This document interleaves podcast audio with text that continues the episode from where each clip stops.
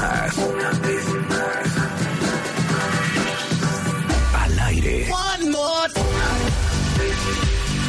Al aire. Marta de baile en W. En vivo. En vivo. En vivo. Transmitiendo desde la cabina de W Radio. Para el mundo. En vivo. Al aire. 96.9 FM. De baile W. Una vez más.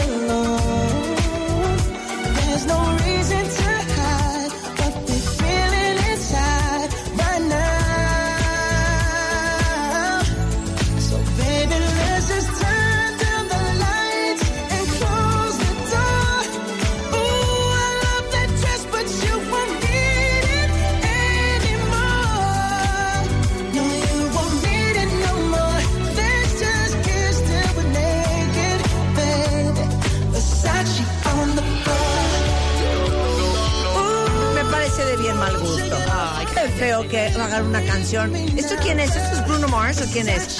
Versace on the floor. Pero nada O sea, que obviamente es una canción, cuentavientes, que habla de una mujer que desnuda su cuerpo para cooperar Sí, sí. y deja el vestido Versace en el suelo. No tiene nada que ver Pero con- Versace was on the floor porque lo mataron. Sí, claro. Entonces, no sé.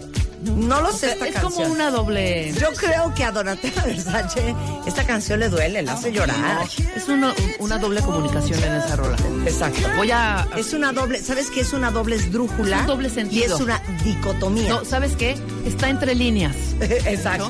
¿No? ¿No? Oigan, que por cierto, mañana se estrena, se llama The Assassination of Gianni Versace, American Crime Story.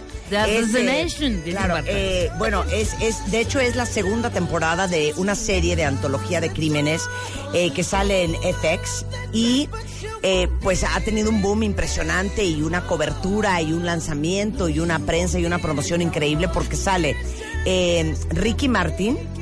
eh, Y hoy lo tendremos en el Ricky estudio, Martin ¿cómo no? Sale como Antonio D'Amico. Eh, Penélope Cruz sale como Donatella Versace. Edgar Ramírez sale como eh, Gianni Versace, bastante bien casteado.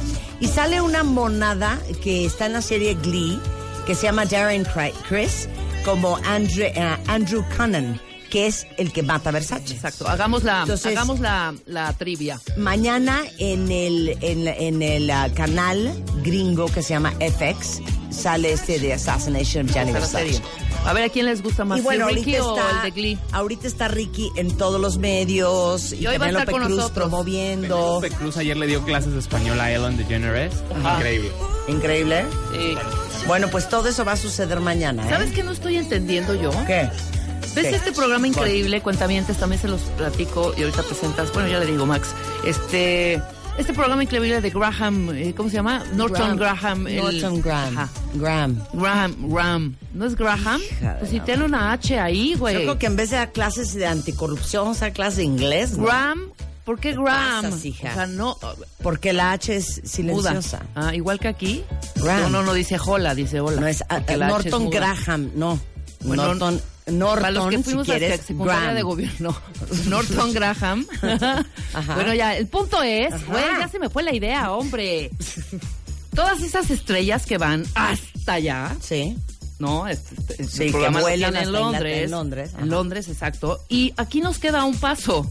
¿Por Aparte qué no es The Graham Norton. The. Graham Norton. Ajá, bueno, The Graham. ¿Por qué no van al de Graham y sí van al de Marda y no van al de Marda? No, el de Marda de baile. O sea, lo que digo es, lo que digo es, está mucho más cerca. México que que Estados Unidos que. Europa. Entonces, todas estas celebridades que hacen un buen de shows, aquí tantos grandes comunicadores Hay un que hay. plot twist ahí. ¿Cuál es? O sea, muy probablemente la producción de Graham Norton los vuela a Londres. ¿Crees tú? Claro, y no es lo mismo un programa de esa envergadura, Ajá, si me valga- permites va- decir, valga la claro. palabra, correcta la palabra, Sí, totalmente. de esa envergadura, Ajá. que pues venir a... Pero el mercado mexicano consume, sí, sí, consume 100%, totalmente todo este tipo de 100%, cosas 100%. y están más allá que acá. 100%. Ahorita por lo que dijiste de Ellen, que Penélope con Ellen y Penélope de voz hispana, que adora México, que no pueden irse aquí. Pero eso es lo triste de la televisión mexicana, que la verdad es que nunca le han tirado verdaderamente a lo grande. O sea, ¿estás de Siempre súper local y, ¿Sí y, y- y bueno, en la época en que existía Verónica Castro y Raúl Velasco y las grandes estrellas de la televisión, este, pues sí venían eh, sobre Sheena todo Easton. son- O sea, la, la- la Sheena Easton y, la. Oli- Olivia Newton-John. Ajá.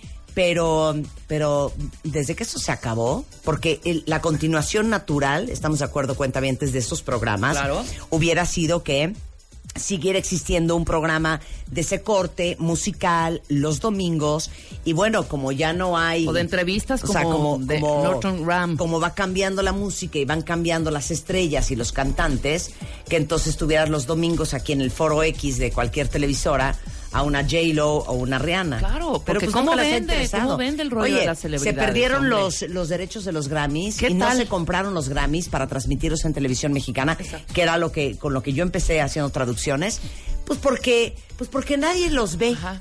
Y ¿Ya quieren sabes? jalar a los millennials, Claro. ¿no? Bueno, Exacto. por ahí los puedes jalar. Sí, claro. O sea, porque los millennials no van a ver No, tele, totalmente, punto. no, totalmente. sea, lo que bueno, lo que habría que preguntarse es si dan los números. Exactamente. No, porque producir un programa de ese calibre como el de Graham Norton, pues yo creo que ha de costar medio millón de dólares cada episodio. Por supuesto, pero pues hay que invertir para poder también hacer cosas buenas. Porque el retorno de inversión, Marta, Bueno, está ¿por qué no nos da. tomamos un café tú y yo, Rebeca, y lo discutimos tranquila, Perdón, es ¿no? que me da coraje. fuera que- del ¿Por qué aire. no puedo tener aquí a Ricky Martin hoy y a, Pal- a- y a Penélope, por ejemplo? Caricaturas. Te entiendo. Nombres de, artistas internacionales. Oigan, este les cuento. Ah, no, espérame, espérame, espérame, espérame, quítame la música. Me da muchísima pena contigo, Max, pero ¿sabes qué? Aquí en este programa no se permite la impunidad, de ninguna manera. Eh, fíjate que la semana eh, pasada eh, yo no, yo tuve que llegar tarde. Tuve que llegar tarde porque estaba ocupada, porque Tuve. tengo desayunos, porque tengo juntas, porque promuevo alegrías. De hecho, para ser precisa, fue el día 12 de enero. Ese día eh, se me informó, se me comunicó eh, que tú dijiste algo al aire muy interesante, ¿no? Sí. Y vamos a escucharlo. Pero no va a contar. Y también habrá castigo para quien llegue tarde. Si llegas tú tarde, Alan, Ok. eh, habrá una, una penalización. Eh, no sé, cuentamientos, pongan ustedes el castigo si va a ser monetario, o sea, si va a ser económico, es, es decir, si nos va a pegar en los bolsillos Ok. o nos puede pegar también en el, en el estómago, en la dieta, En el estómago. Ajá, o poner un castigo fuerte Bottom de line, tú eh, dijiste que la gente que llegara tarde, Tarde. iba Punto. a tener un castigo. Ok. Tú no llegaste, Rebeca. sin razón, perdón. Ayer tú no llegaste. Y quiero pedirle una disculpa también a mi, a mi círculo de, de- de Sí. seguidores. ¿Qué tal?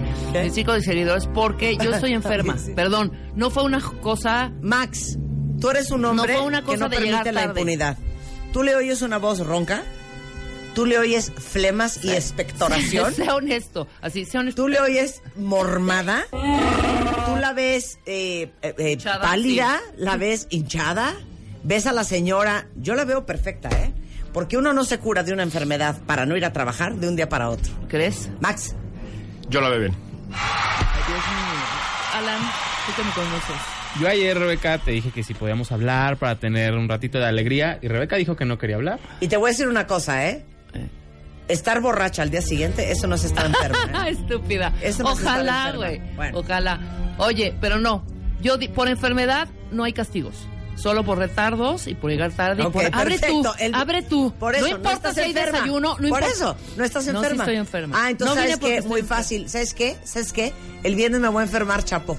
Ya desde ahorita me estoy sintiendo. Les voy a decir cómo es Marta. Yo súper honesta, así de, güey, me siento muy mal, me voy a quedar, si me siento mejor, me lanzo, ¿ok? Yo les dije a ustedes. Marta este habla y es así. Oye, así, pero que aparte hace la voz, no sé por qué, no tiene nada que ver. Cero. No tiene Cero. nada que ver, espérate, no tiene nada ¿Qué? que ver que es- hables en quedito con la gripa, ¿eh? Sí. O sea, puedes hablar normal, así normal, en voz. Oye, no, ¿sabes qué, hija? No, me siento, es que no sabes, muy mal, ¿eh? Muy, muy. ¿Pero qué tienes? No sé, descompuesta, muy mal. No, creo que no voy a ir. Así eres. Y luego. Pero una voz, una voz, una Qué voz, una, tos seca. Es como el típico llorido del niño que ya no tiene lágrima de. "Ah, ah". Esa es, puro chantaje. No, voy a grabar un día, hija, y cuando menos te lo esperes, cuando me hables, ¿Qué para tal mi voz de thriller? Pútale. Para ¿Por qué me reí que como los thriller? cuentavientes vean cómo, Bueno. cómo te Ya, justificas. vamos a ponernos a trabajar. Ya, Venga. tienes razón. A ver, les cuento lo que vamos a hacer el día de hoy. Uno, este, vamos a cantar y vamos a reír. Eh, se me comunica, y de hecho no se me preguntó, cuentavientes, ¿Qué? y eh, tanto Rebeca como Alan tomaron la decisión unánime y unilateral de invitar a Mentiras el Musical, que vamos a cantar y dicen que va a estar bien divertidísimo. Vamos, a cantar desde la secretaria Claro. hasta detrás de mi ventana. Eh, vamos a hablar con Vidal Schmil, a quien conocen muy bien, súper pedagogo, fundador de eh, eh, Escuela para Padres y autor del libro Disciplina Inteligente. Para, para todos ustedes que de repente su hijo hace berrinche y lo quieren matar y no obedece, pero es grosero, pero no entiende, pero todo quiere, pero por todo llora, pero tiene cero tolerancia a la frustración. Hoy vamos a hablar de cómo neta se pueden acercar a sus hijos, cómo darles apoyo emocional lejos de querer corregirlos, darles una nalgada, jalarles la patilla y hacer esos horrores. O sea, cuando tengan ese tipo de actitudes, cuando están totalmente fuera de control, qué decirles y qué nunca decirles, cómo tratarlos y cómo no sucumbir y caer en el mismo juego este eh, emocional Claro. Cuando los niños están en una crisis, ¿no? De eso vamos a hablar con Antes con de llevarlos a terapia, claro. ¿Qué? Antes de llevarlos a terapia, exactamente. Este mes, en Revista MOA, te decimos cómo eres, según los astros, los números y hasta el horóscopo chino, para que este 2018 vayas con todo. También te explicamos cómo es tu jefe, qué tienes que comer según tu signo, quién es tu pareja ideal, cómo tomar mejores decisiones y que no te afecte el mercurio retrógrado. MOA Diciembre, 128 páginas para descubrir por qué eres, cómo eres. Una revista de Marta de Baile. Este mes, en Revista MOA, te decimos cómo eres, según los astros, los números y hasta el horóscopo chino, para que este 2018 vayas con todo. También te explicamos cómo es tu jefe, qué tienes que comer según tu signo, quién es tu pareja ideal, cómo tomar mejores decisiones y que no te afecte el mercurio retrógrado. MOA Diciembre, 128 páginas para descubrir por qué eres, cómo eres. Una revista de Marta de Baile. El año pasado tuvimos a Max Kaiser en el programa, él es director de anticorrupción del Instituto Mexicano para la Competitividad. Y cuando vino Max Kaiser, que ni me acuerdo Max de lo que estábamos hablando, ¿de qué hablamos? De la corrupción en general. de la corrupción en general, ¿no? De por qué somos tan corruptos o cómo estaba el país.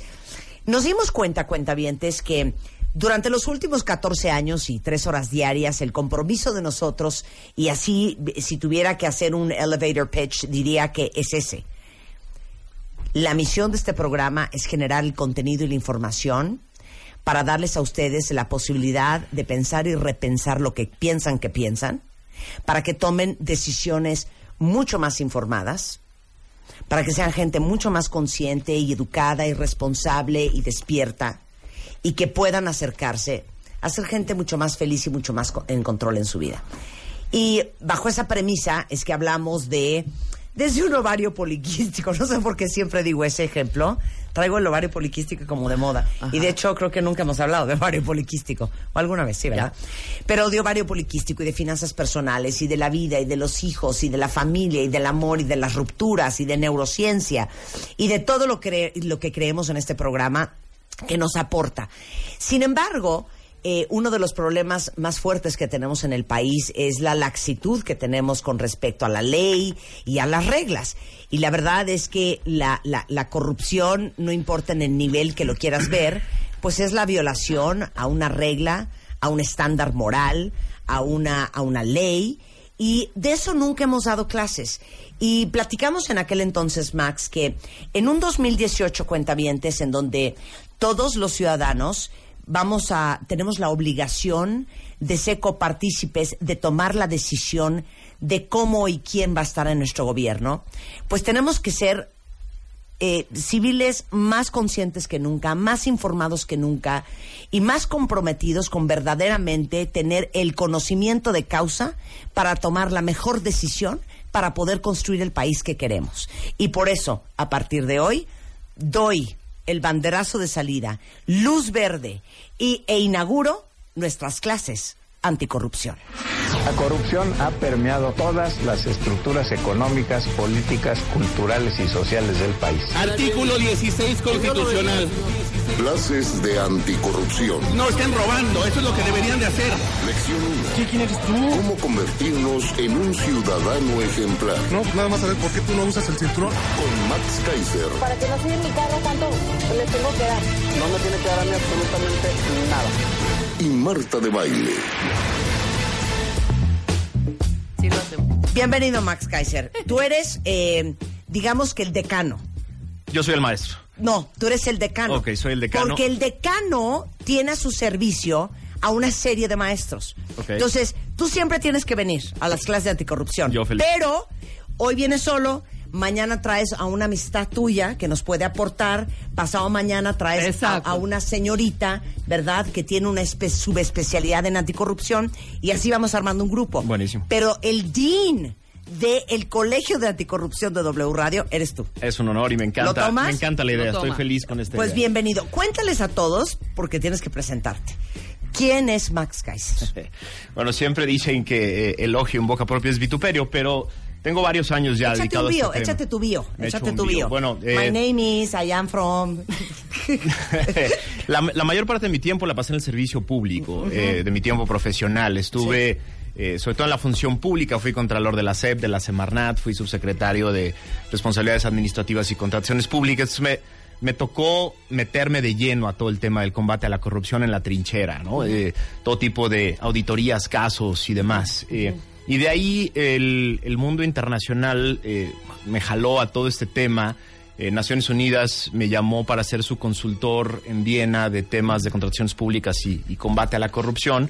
Y doy clases en la IACA, que es la International Anti-Corruption Academy, que está también en Viena, sobre corrupción en contrataciones públicas. Y pues tengo 17 años dando clase en el ITAM de Derecho a chamacos a los que quiero eh, ¿Les gustó su decano? ese tema. ¿Les Sí. gustó su decano?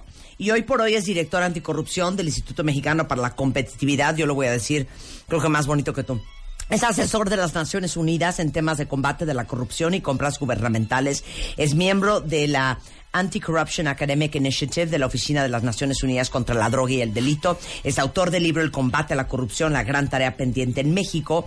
Y les preguntamos ahorita a todos en redes sociales, ¿qué han hecho ustedes frente a un acto de corrupción? Ni modo, ahorita miren como, como, como, como, ¿quién será? Como San Juan Bautista. Ajá. Vamos a bautizarnos todos, vamos a lavar nuestras culpas, si tienen que hacer confesiones perras de que dieron una multa, ni modo, es el momento para hacerlo, les vamos a dar la oportunidad de hacer borrón y cuenta nueva, pero la verdad es que sí queremos, esto sí es en serio, este, que nos orienten, porque todo el mundo nos dice, no hay que ser corruptos, pero no nos explican cómo salir del círculo de ser víctimas del propio sistema. Y no solo eso, estamos, abrum- estamos abrumados, ¿no? Es decir, los ciudadanos estamos abrumados porque es un escándalo tras otro, tras otro, tras otro y no pasa nada. Todos los días escuchamos de los miles de millones, la danza de los relojes caros, los departamentos en Miami y demás. Y, y nosotros ciudadanos, ¿qué? ¿Cómo podemos entrarle a este tema? Es sin duda el problema más eh, complejo, más sistémico, más grave que tiene en este momento el país. Si tenemos mala seguridad es por eso, si tenemos mala salud es por esto, si tenemos mala, mala educación es por esto, si la infraestructura de este país no sirve es por esto. Es decir, todos los problemas de los que nos quejamos todos los días que tienen que ver con el gobierno no hace bien su chamba, está directamente ligado a Bueno, la hiciste corrupción. una encuesta la vez pasada. Hicimos una encuesta Cuenta- y, la, y la mayoría de la gente, le, le preguntamos a la gente si cuál sería el tema que definiría su voto respecto de un candidato. Y la mayoría de la gente, más del 50%, dijo el que tenga una buena propuesta creíble para el combate a la corrupción. Es el tema, es el tema del, que, del que todos los mexicanos quieren hablar, pero quieren tener claridad de por dónde. Este tema tiene dos dimensiones. La pe- Espérame un segundo. Y en tu opción múltiple, cuentamientos, porque esto es bien interesante.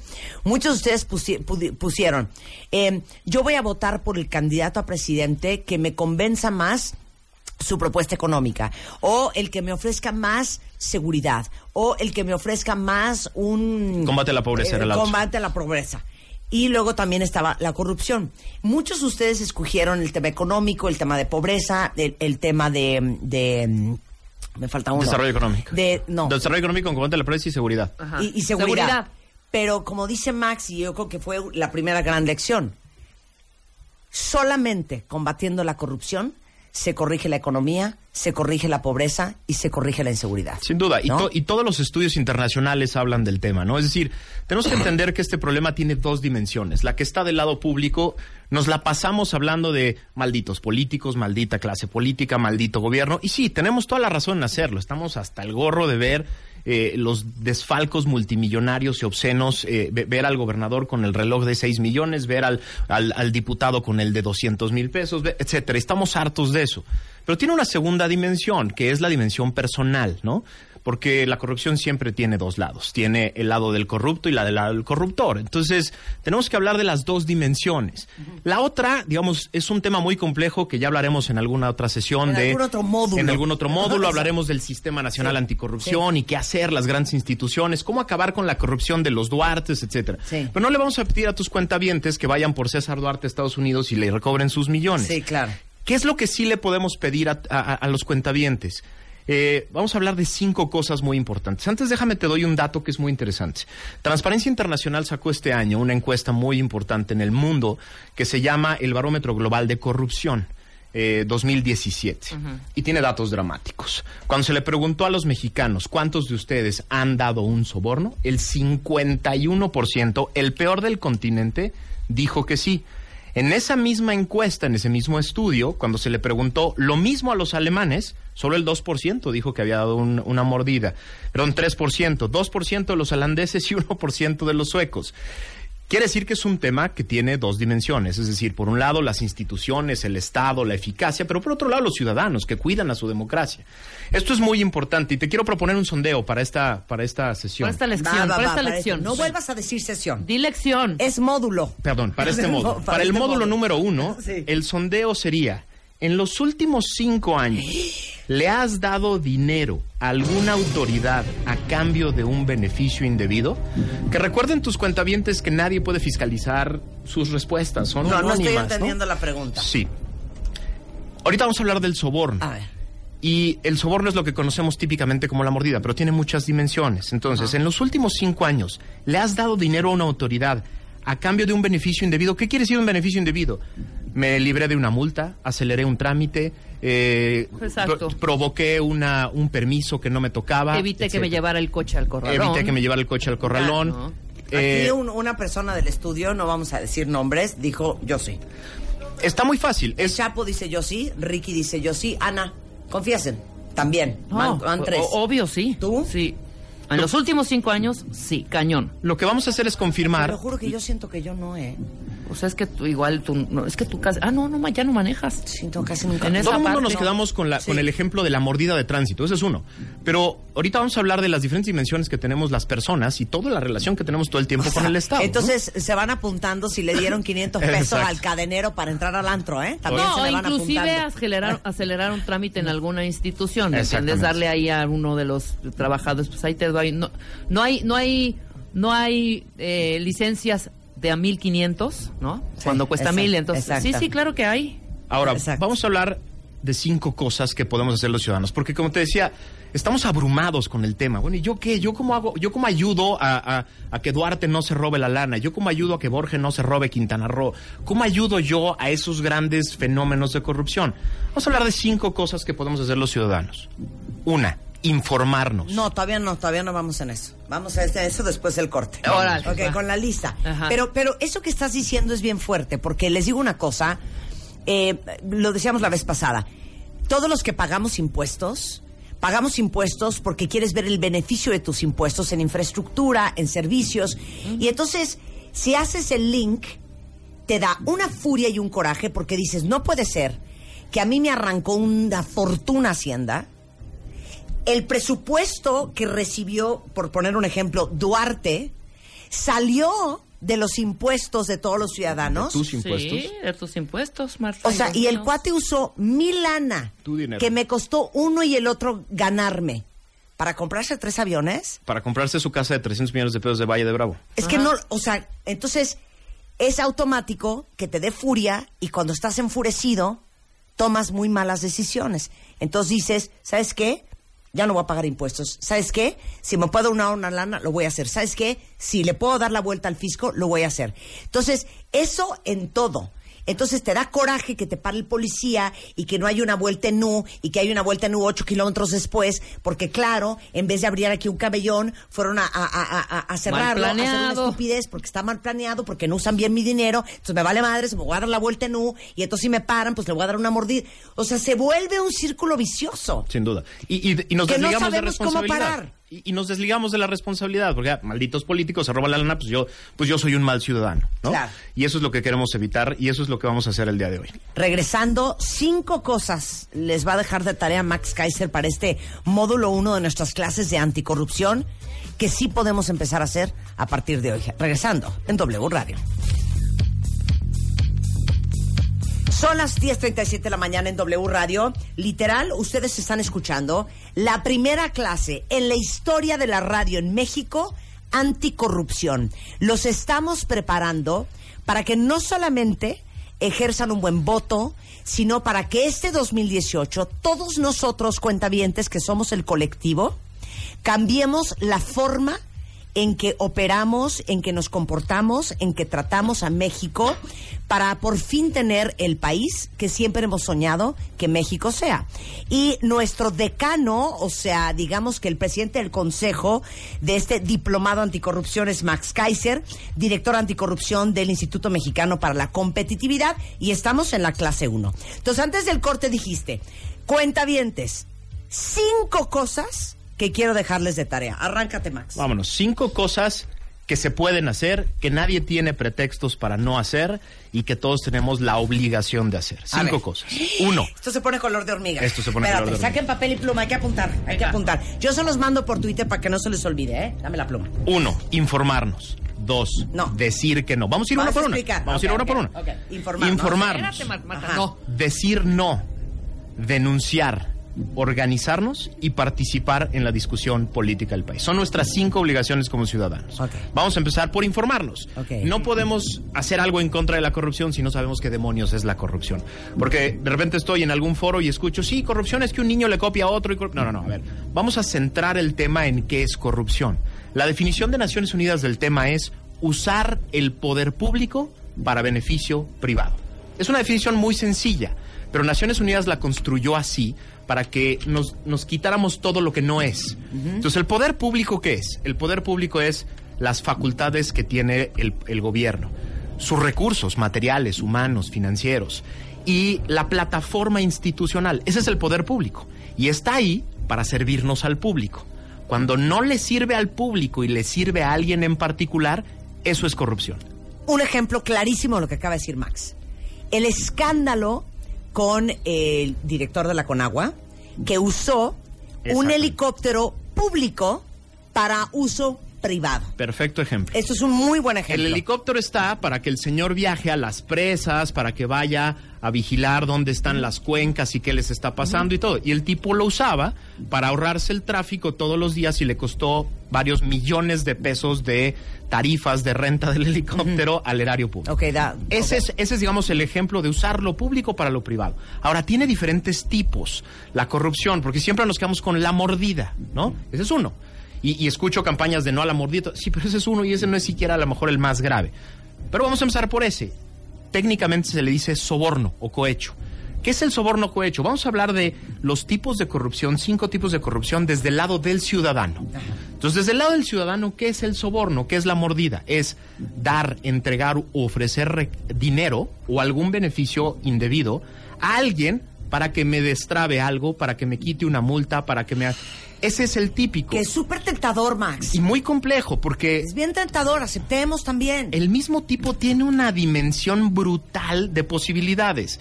Está desde el típico ejemplo de tránsito o la señora que da 200 pesos para que le adelanten la cita en el IMSS, ¿no? Hasta el secretario que recibe un millón de dólares a cambio de una licitación para un tren. De ese tamaño es el espectro de, Claro. este, de este tipo. Es Es, muy complejo. claro. Y todos estamos permanentemente expuestos a este, a este tipo de corrupción. Eh, los ejemplos, insisto, de- del ciudadano común van desde dar una lana para que me pongan una toma de agua extra en mi colonia, ¿no? Dar un dinero para que me autoricen rápido la obra que voy a hacer en mi casa, sí. dar una lana para que me den la licencia de, eh, eh, de, de venta de alcohol en mi restaurante, etcétera, ¿no? Claro. Les voy a poner un ejemplo que se van a aventar por la ventana. Para que vean que sí podemos no ser corruptos. Todo el mundo dice, ¿por qué cuando llegas a Estados Unidos, ahí sí, mira, no te das una vuelta en un y muerto? Y ahí sí te le cuadras al policía. Y ahí sí no se te ocurre ofrecerle una lana. Porque sabes que el sistema, eso no te lo acepta. Así es. Ok. Y eso ha pasado en México. El alcoholímetro. Las, mu- las, las multas de, El de alcoholímetro. velocidad. Ha Porque sido incorruptible. todo el mundo sabe. No importa si te llamas Marta de Baile, Rebeca Manga, si eres un hijo de vecino, si eres el hijo de un, un- un periodista. Si te agarra el alcoholímetro de que acabas en el torito, acabas en el torito. Claro. Y lo veníamos platicando unos amigos el, el viernes. De, no, no, no, maneja tú. No, güey, es que yo me eché una copa de vino, no maneja tú. No, güey, yo me eché una chela. Nadie quería manejar, ¿eh? Eso es lo más importante, que ajustamos las conductas. Claro, pero qué impresionante que estando en un país tan corrupto, sí existe un pequeño oasis en donde hemos podido comprobar que sí obedecemos, ¿eh? Y que no es cultural, que podemos... Y que no es cultural. Que podemos comportarnos diferente cuando las instituciones nos llevan a comportarnos diferente. Ahora, yo no sé qué hicieron con el alcoholímetro, había que analizarlo, porque los del alcoholímetro son incorruptibles. Porque son muchos y porque están las cámaras y porque hay muchos incentivos Ese me parece un para que no es un gran ejemplo. El de las cámaras de velocidad es otro. También. Es decir, en el momento Sí en que te cacha una claro que- cámara de velocidad, no hay manera de ir a negociar con la cámara. La cámara ya le mandó un sistema a tu multa y la multa te va a llegar y si no la pagas no puedes verificar tu coche. Entonces, ¿qué hicimos los chilangos? Ahora los chilangos manejamos a 79 kilómetros de, de- de- de- de Claro. velocidad por todos lados. 50 Ajustamos nuestra lados, conducta por porque la institución funciona. Entonces, la mordida, el soborno, el, co- el cohecho es eso, dar una lana para evitar algo que no me tocaba, que me tocaba, o para que me den algo que no me tocaba. Ahora, el desvío de recursos. ¿Cómo, ¿Cómo cooperamos nosotros para el desvío de recursos? ¿Qué es el desvío de recursos? Como decía, los recursos públicos están para que se usen para cosas públicas. Nosotros podemos cooperar en el recurso, en el desvío de recursos cuando le ayudamos a un servidor público a usar algo que estaba destinado a un beneficio para otra cosa. Por ejemplo, ayudar a un servidor público a usar el coche oficial para cosas distintas. Ayudar en las campañas políticas a usar recursos que eran para eh, la salud para usarlos en la campaña política. Yo tengo una empresa, por ejemplo, que le ayudó al servidor público a, en lugar de comprar computadoras para la escuela, comprar banderitas para el evento, ¿no? Estoy ayudando, estoy siendo cómplice, copartícipe del desvío de recursos porque puse a, a mi empresa a disposición Claro. de el- de- del servidor público. Claro. Por ejemplo, eh, el día- cuando le di un curso a un banco, eh, se me espantaron horrible porque ellos decían, yo ya tengo todos mis sistemas de compliance en, eh, eh, perfectamente claros. Les dije, a ver, ¿y cuántas veces, cuántas eh, nóminas tienen de, de- de- gobiernos? No, pues varias. Y se aseguran que cada una de las personas que tienen una tarjeta de débito existe y todos palidecieron. Ah, bueno, pues ¿cuál- todas las personas que no existen más que en un expediente, ustedes, banco, ya cooperaron en desvío de recursos, ¿no? Los particulares podemos ayudar a esta parte.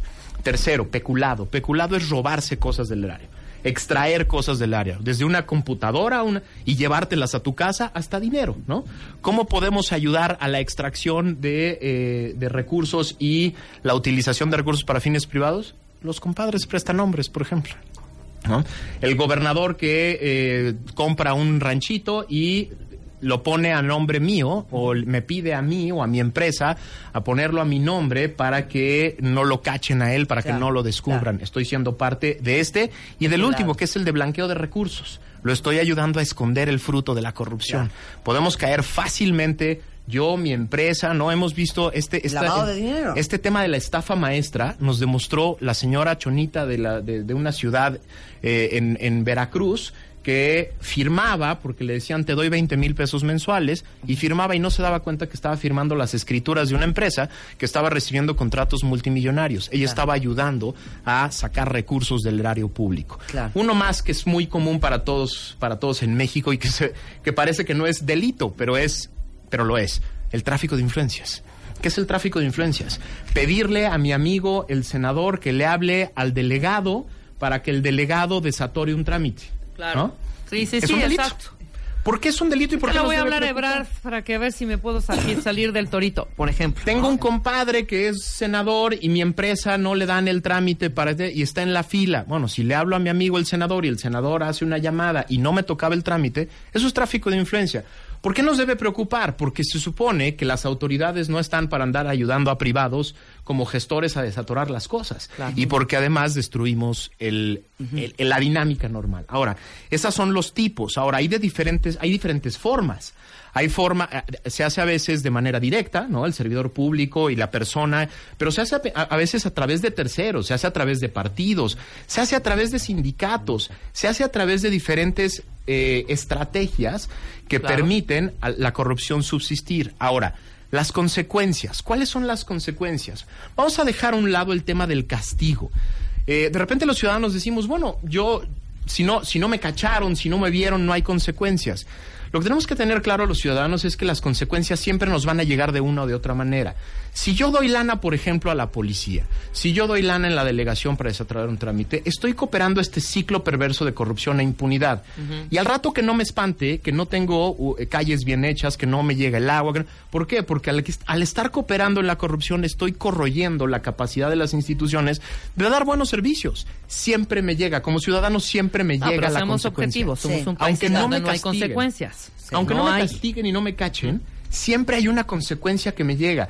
El, el- la, la- la persona que llega al IMSS y no tiene, su hija llega enfermísima al IMSS y no tiene la medicina ahí, es porque alguien las estuvo vendiendo por fuera, ¿no?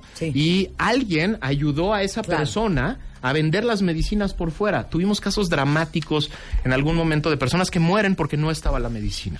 claro. Entonces, eso es lo primero, informarnos. Tenemos que saber por qué, porque si no, no podemos saber en qué riesgos podemos incurrir. Ahora, dos, decir no. Esa es la clave. Lo Pero decía. Marta, qué tentación. A ver, a ver, exacto.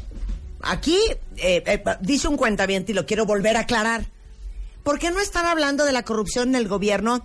Ahora pareciera que la culpa es de, lo- de nosotros los ciudadanos. No estás entendiendo de veras. Exacto. Quítame la música. Ponme rever. No se les va a estar dando clases si no ponen atención. A ver, estas clases son para nosotros cuentavientes. Yo no soy senadora, Rebeca no es diputada, Max Kaiser no es presidente y Alan no es secretario. Somos ciudadanos comunes y corrientes.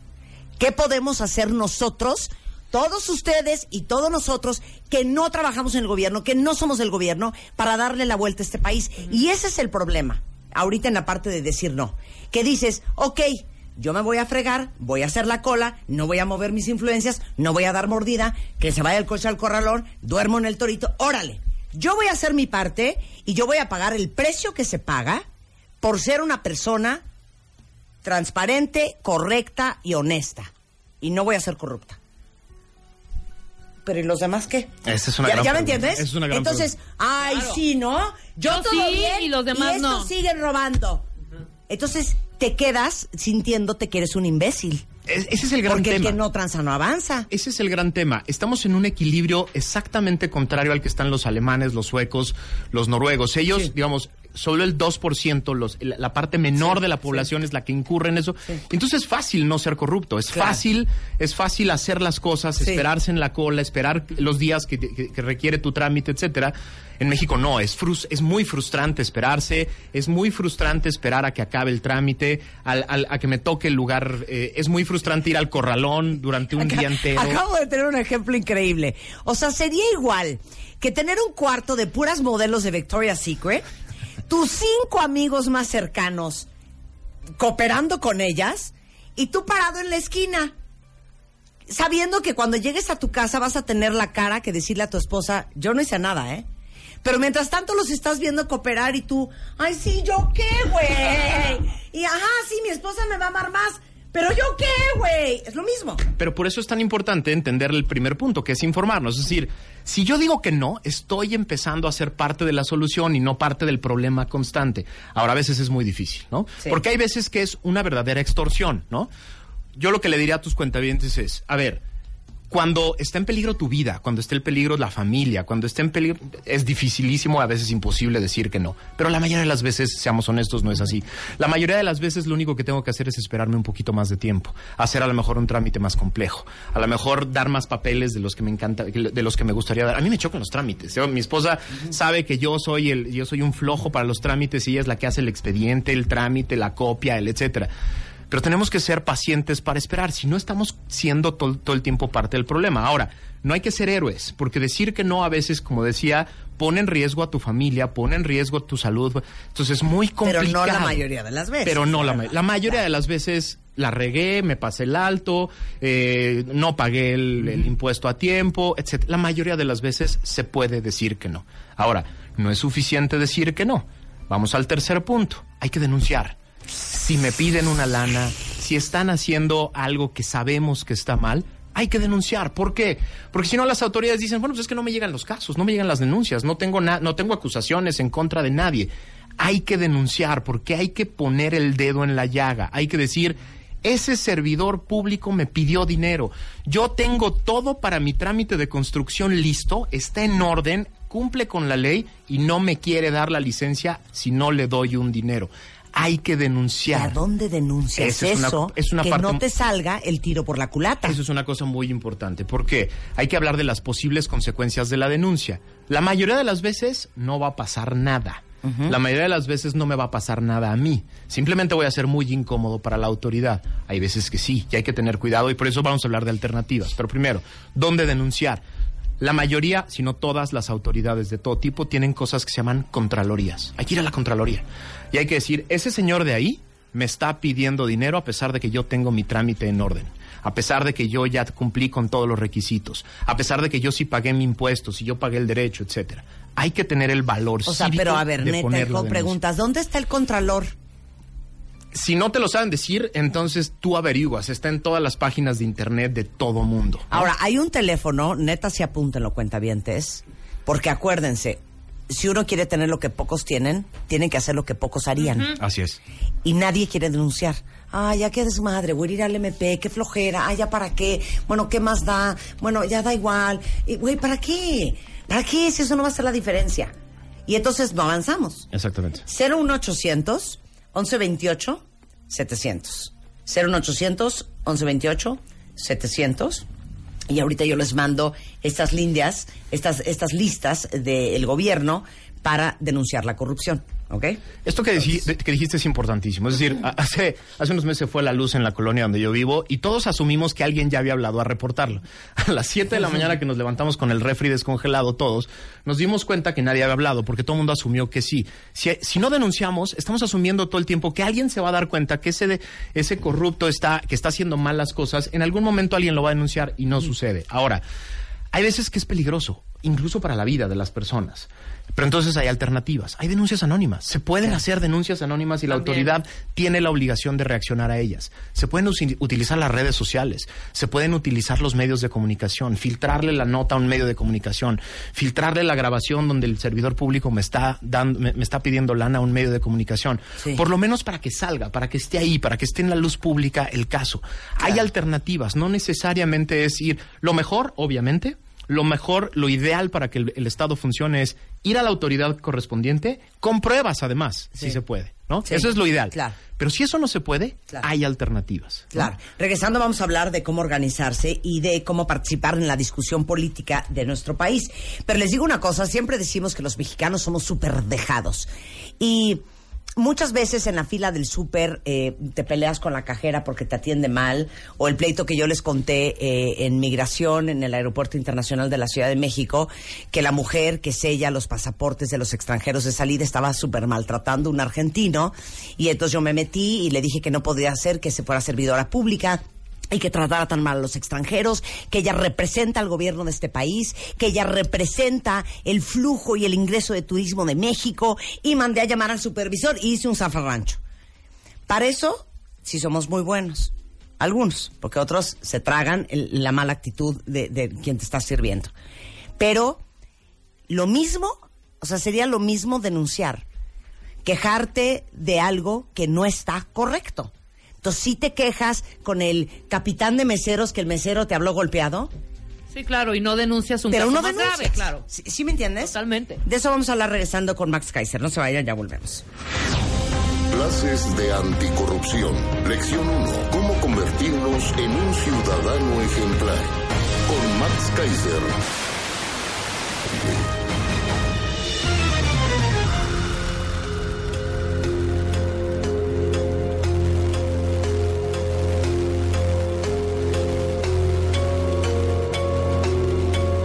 Son las 11 8 de la mañana en W Radio y hoy, por primera vez en Radio Nacional, estamos dando clases anticorrupción. Y les digo una cosa, cuentavientes, el- la influencia de este programa es, es bien importante y yo creo que nosotros, ustedes que son cuentavientes conscientes, gente despierta, gente responsable, y nosotros de este lado del micrófono, sí podemos poner nuestro granito de arena para que cambiemos la forma en que nosotros, el colectivo, cambiamos nuestro proceder en cuanto a corrupción y soborno y el decir no y el denunciar y toda la clase que nos está dando hoy en este módulo 1, Max Kaiser, que es el director anticorrupción del Instituto Mexicano para la Competitividad. Entonces, Muchos de ustedes es- es- siguen insistiendo en redes sociales de que sí, pero el gobierno, sí, pero el Estado de México, sí, pero se roban todo, sí, pero a ver, ahora sí que cada uno que se vea su rabo.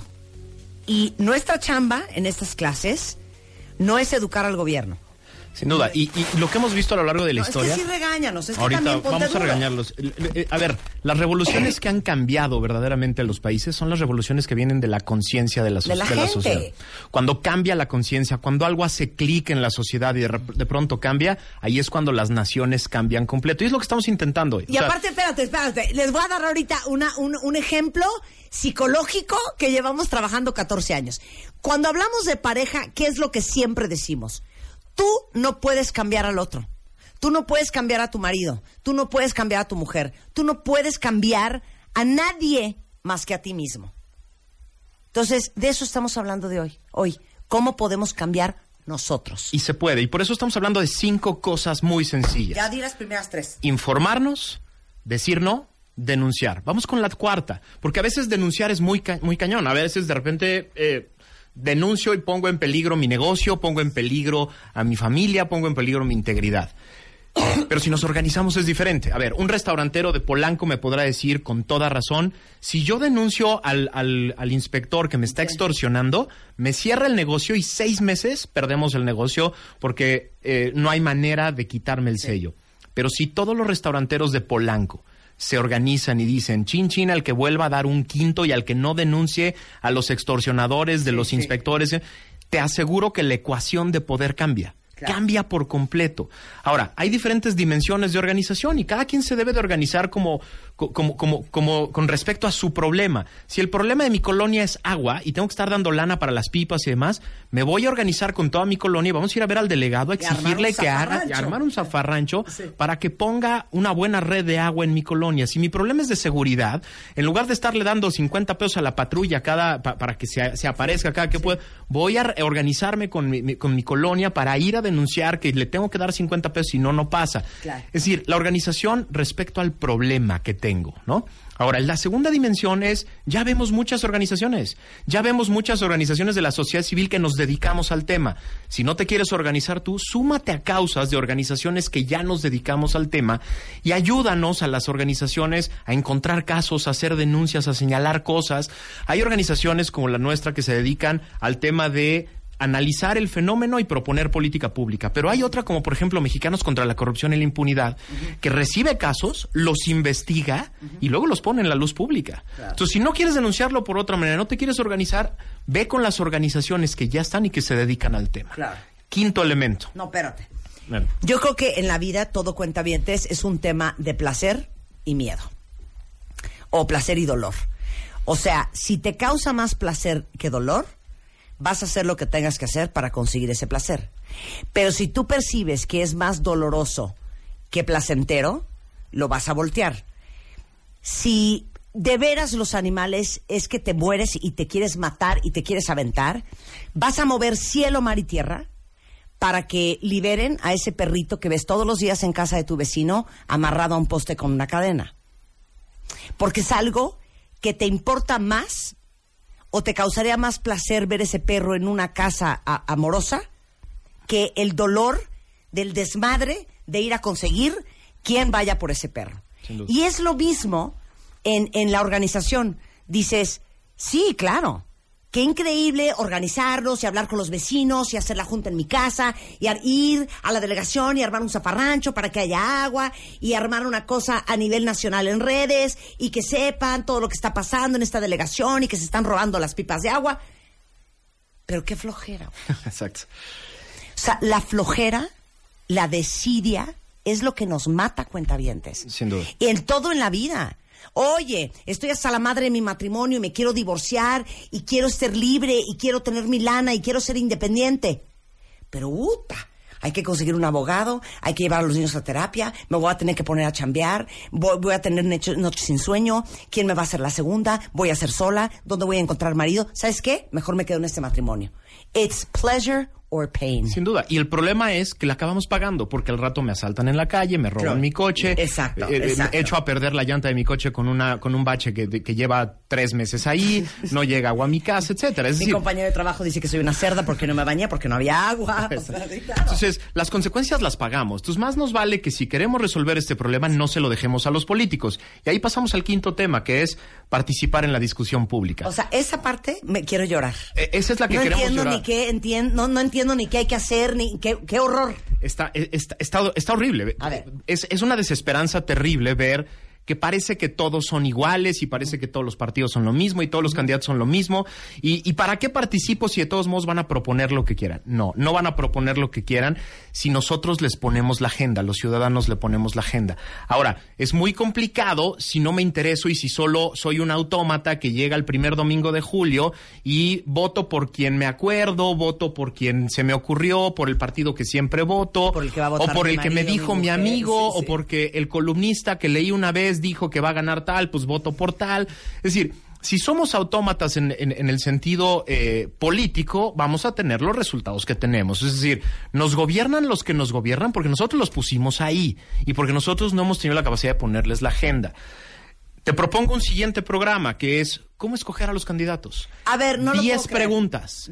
Diez preguntas que se tiene que hacer cada quien para escoger bien a su candidato y ser un ciudadano demócrata que hace este quinto punto. Participa en la vida política del país como ciudadano. Participa poniendo agenda, participa escogiendo bien y los pone a, a- les complica la vida. Los partidos y los candidatos hoy están felices con el con los ciudadanos a los que les hablan, porque son ciudadanos poco informados, poco activos y que se, se mueven de un lado para otro por tendencias, por spots de televisión y radio, por vamos a cambiar esa parte, vamos a, vamos a, vamos a complicarles la escena a los políticos y que tengan que convencer a ciudadanos verdaderamente informados. Claro. O sea, el siguiente módulo va a ser las 10 preguntas que todos nos tenemos que hacer antes de votar por el nuevo presidente. Exactamente. Para cumplir este quinto punto que es participar en la vida política del país y queremos que las cosas se resuelvan. Claro, pero oye, las organizaciones ciudadanas que hay, los diferentes movimientos, hay una, un sinfín de formas, cada uno en su estilo, cada uno lo que más le puede, lo que más le llega, lo que le toca el corazón, para participar y tratar de estar mucho más involucrados en lo que está pasando. No todos nos tenemos que dedicar al mismo tema, pero si cada quien se dedica a uno de la agenda pública, el, el país cambia. Los Claro. políticos reaccionan a lo que está en la agenda pública, sí reaccionan. Si sienten la ola de exigencia y de in- indignación, sí reaccionan. Y como vimos el, el- el- la- el programa pasado, este, el de la corrupción, es el gran tema para las próximas Claro. elecciones. Mira, eh, nos escuchan en todas partes del mundo. Y Rosa, Rosa es mexicana y Rosa nos está escuchando desde California. Y Rosa dice, yo tengo 20 años fuera de México y cuando yo llegué a California fue literal empezar a educarme de cómo respetar, empezar a educarme subrayado y entre comillas, cómo respetar las leyes. Yo creo que el ciudadano es quien tiene que educarse para hacer el cambio y no esperar que el gobernista haga el cambio para él educarse. Rosa hizo una perfecta síntesis de la clase de hoy. O sea, porque Rosa entendió cuando llegó a California que ella no podía imponer la forma de hacer las cosas que ella había aprendido en México, porque ahí no funcionan las cosas así. Claro. Nosotros podemos hacer exactamente lo contrario en México. Te- podemos cambiar desde la sociedad, nosotros, cambiar las cosas que hacemos nosotros y provocar un cambio hacia arriba. Eso está Sí se divino, puede. ¿eh? A ver, pon eso como tweet material. Nosotros podemos imponer de cómo queremos que ahora se hagan las cosas en Sin duda, México. sin duda se puede. Es decir, se nos olvida a veces a los mexicanos que los países que hablamos primero, Suecia, Noruega, Alemania, etcétera, son países que hace 60 años estaban en ruinas. En ruinas. Oiga, los sobre vikingos son de ahí, ¿eh? Piedra sobre piedra, el gobierno destruido, la economía destruida, la sociedad destruida. Y 60 años después son la punta de lanza de gobiernos eficaces, honestos, íntegros, etcétera, que pueden funcionar adecuadamente. Claro. Eh, voy, a- voy a seguir leyendo lo que dicen los cuentavientes. Dice aquí este, alguien más. Eh, ¿Será también que el mexicano le falta trabajar más en comunidad? Es decir, por el bien común, es muy individualista. Mientras no me afecte a mí, a mí qué pitos me importa. Es muy importante. Y algún día tuvimos a alguien aquí, un especialista eh, que hizo toda una tesis, y hablamos sobre la individualidad del mexicano. ¿Cuál es tu, cuál es tu opinión? Es muy importante esta opinión, porque sí, sí se nos ha, sí, sí hemos olvidado la idea del otro, la idea del de al lado, la idea de que mis actos tienen consecuencias en, en- en la gente. La gente que tira basura tiene, Claro. se le olvida que en época de lluvias eso puede provocar grandes inundaciones. Pero el cuate que ayuda a hacer un negocio a Pemex, hoy, hoy salió la nota en el Reforma que el tema de los guachicoleros va en aumento, ¿no? La, la- la gasolina se sigue robando y robando y robando. Bueno, esos cuates que hacen negocio privado con bienes públicos generan un aumento de precio en la gasolina. Los cuates que se roban medicinas del IMSS y del ISTE para venderlas en una farmacia provocan que a lo mejor una niña con cáncer eventualmente no tenga para su tratamiento. Se nos olvida el otro, se nos olvida la comunidad, se, se nos olvidan las consecuencias de quienes tenemos alrededor porque no nos toca una consecuencia concreta, pero siempre se nos revierte de alguna manera. Claro. Siempre nos va a llegar la consecuencia de algún otro lado. Y es muy importante y ese es parte del cambio, ¿no? Mira, Nora, Nora dice, exacto, estamos diciendo que el gobierno y que bla, bla, bla, pero si nosotros somos responsables de nuestros actos, de las simples acciones, como seguir el uno por uno al manejar, respetar los semáforos, ceder el paso, ceder el asiento, al ser peatón también respetar el semáforo, México sería otro. Completamente. Y esas son pequeñas decisiones que se toman para cambiar un entorno. Imagínense ustedes que en los 50 una chavita negra, súper joven, de nombre Rosa Parks, cuando existía segregación en los Estados Unidos, eso significa, imagínense ustedes, que había un baño para mujer, un baño para hombre, pero un baño para negros y un baño para blancos. Había asientos en un camión para negros y asientos en un camión para blancos. Los blancos, los negros no podían estudiar en el mismo colegio que estudiaban los negros, ni en el mismo salón de clases.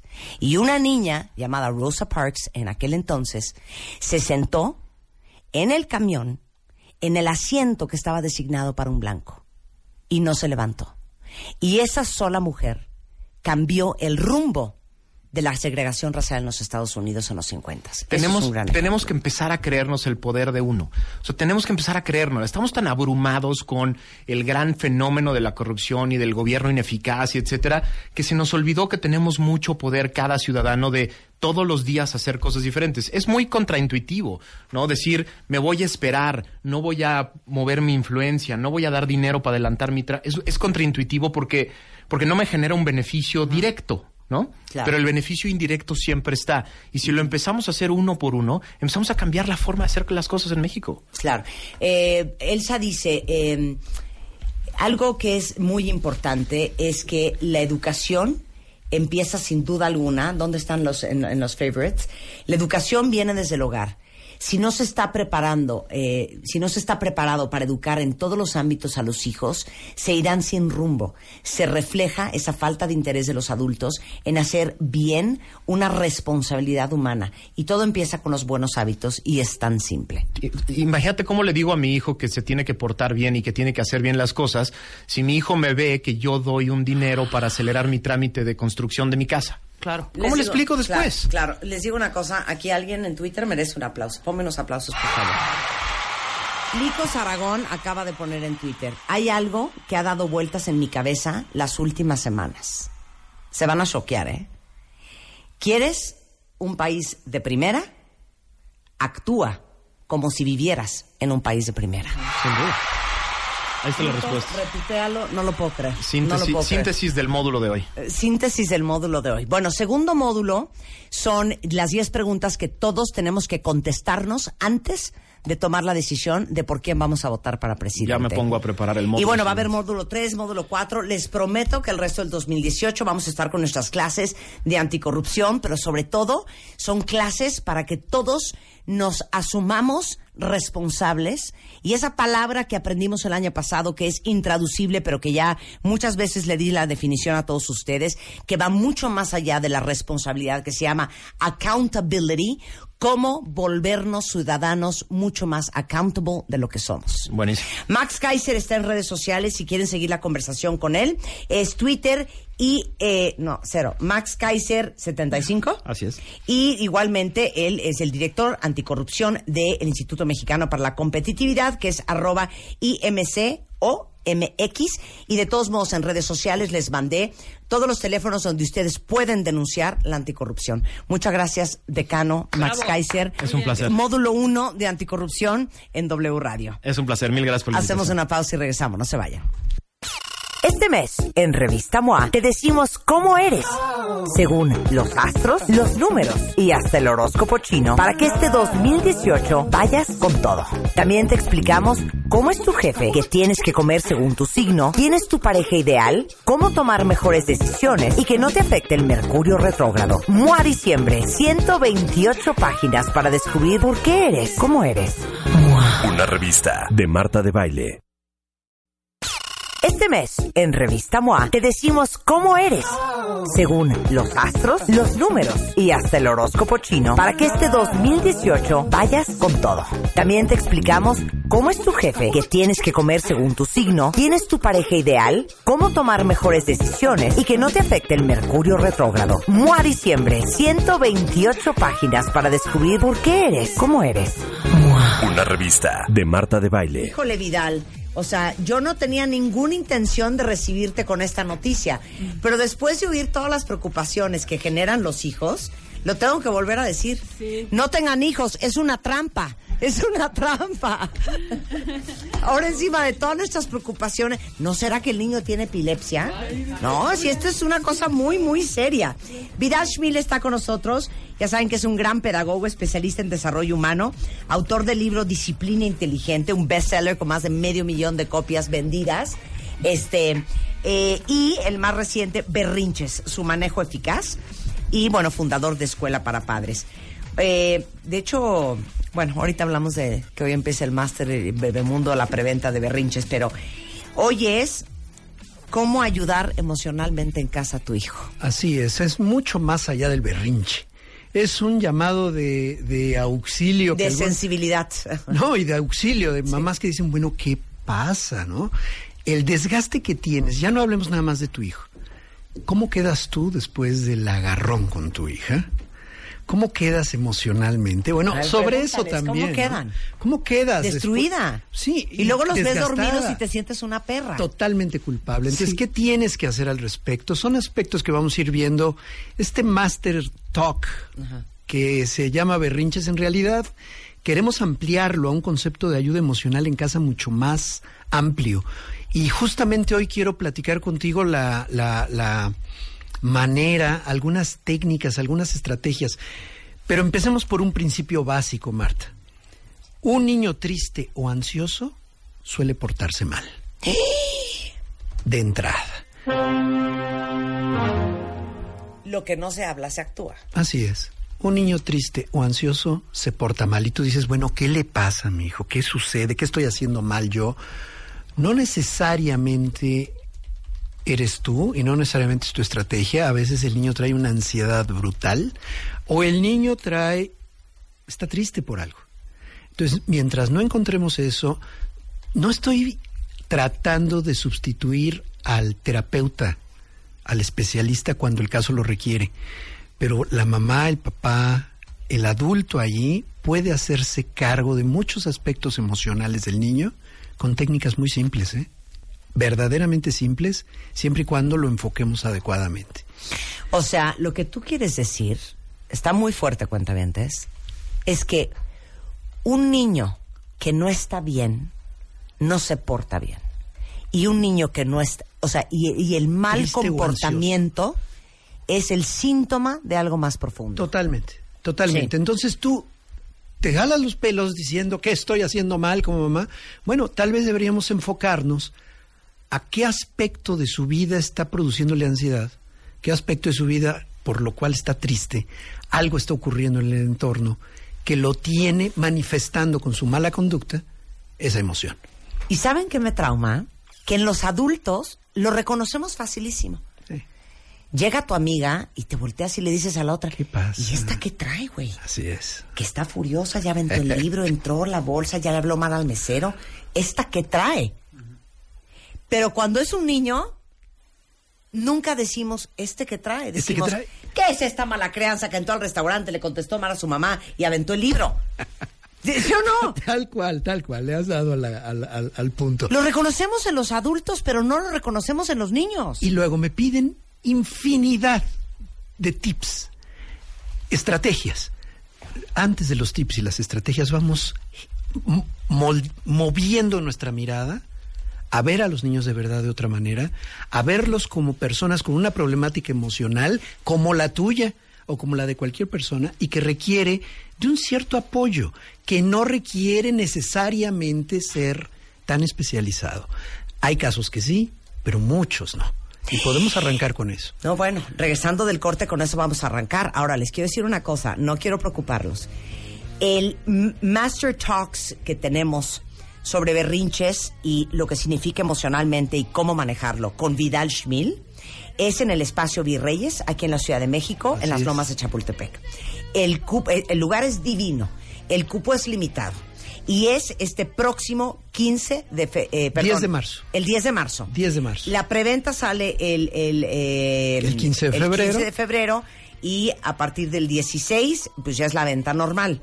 Yo les sugiero que lo apunten en su calendario porque tener a Vidal Schmil hablando de este tema en vivo y a todo color es algo que ustedes si tienen hijos no se deberían de perder. Marta, no solamente voy a estar hablando de eso, voy a interactuar en un taller ahí. Lo vamos a hacer, va a haber 50 minutos más o menos de, de marco teórico y vamos a hacer mesas de trabajo y voy a estar interactuando Qué directamente. increíble, no saben qué bien la van a pasar. Les doy la información si entran a masterbebemundo.com.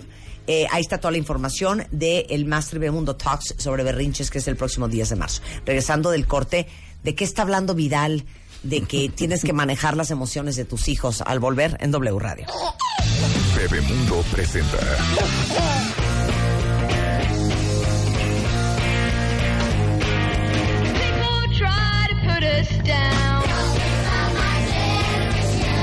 Oigan, cuentavientes, a las 12 y 9 de la tarde está con nosotros Vidal Schmil. Ya saben que nuestra chamba aquí es traerles a los picudos de los picudos. Y como sé que muchos de ustedes tienen hijos y viven en la angustia y que de lo más difícil de, de manejar en los niños es el berrinche, por no decir la parte emocional. Hicimos el Bebemundo Master Talks con Vidal Schmil, pedagogo, fundador de Escuela para Padres, que va a estar con ustedes dos horas hablando de cómo ustedes pueden manejar las emociones de sus hijos de una manera más sana. Porque un berrinche es una emoción mal manejada. Y el niño que no está bien emocionalmente, que está ansioso, que está estresado, que está irritable, se porta mal. Entonces tú crees que es por desobediencia, pero eso es síntoma de algo más profundo. Y el trancazo, la curita, el, casti- el- el castigo, es una curita, ¿no? Ahora, vamos ampliándolo a otras edades. Uno dice berrinches y piensas en dos años. No, no, no, no. Espérame, el adolescente te hace berrinches. Tu pareja te hace berrinches. 100%. Tú constantemente haces berrinches. Estamos hablando de la falta de manejo, de gestión de nuestras propias emociones. Entonces, la ayuda emocional en casa es el tema que vamos a, a- a- a abordar y van a ser cuatro horas, ¿eh? Son cuatro horas. Son cuatro horas. A ver, es en Espacio Virreyes aquí en la Ciudad de México, en las lomas de Chapultepec, con Vidal Schmil, cuatro horas. No se lo pierdan, el cupo es limitado. Me equivoqué hace rato, los boletos ya están a la venta hoy en preventa. Así es. Entonces, entren ahorita a masterbebemundo.com y, y aparten su lugar. Así es. Entonces, ¿qué quieres decir con todo esto? Bueno, primero que nada, vamos a sentar las bases. Tú misma lo has enfatizado varias veces. ¿Cuántos berrinches o descontroles innecesarios, totalmente evitables, por regadas, por negligencia, por flojera, por hartazgo, propicias tú? Lo primero que tenemos que hacer como padres y madres competentes es trazar límites claros, concretos y no ceder. No es un día sí y dos días no. Ten consistencia, ten congruencia. Sé consistente. Hay mamás que quitan un privilegio como consecuencia bien relacionada con lo que hizo. No tiene derecho a usar el celular o a X cosa, ¿no?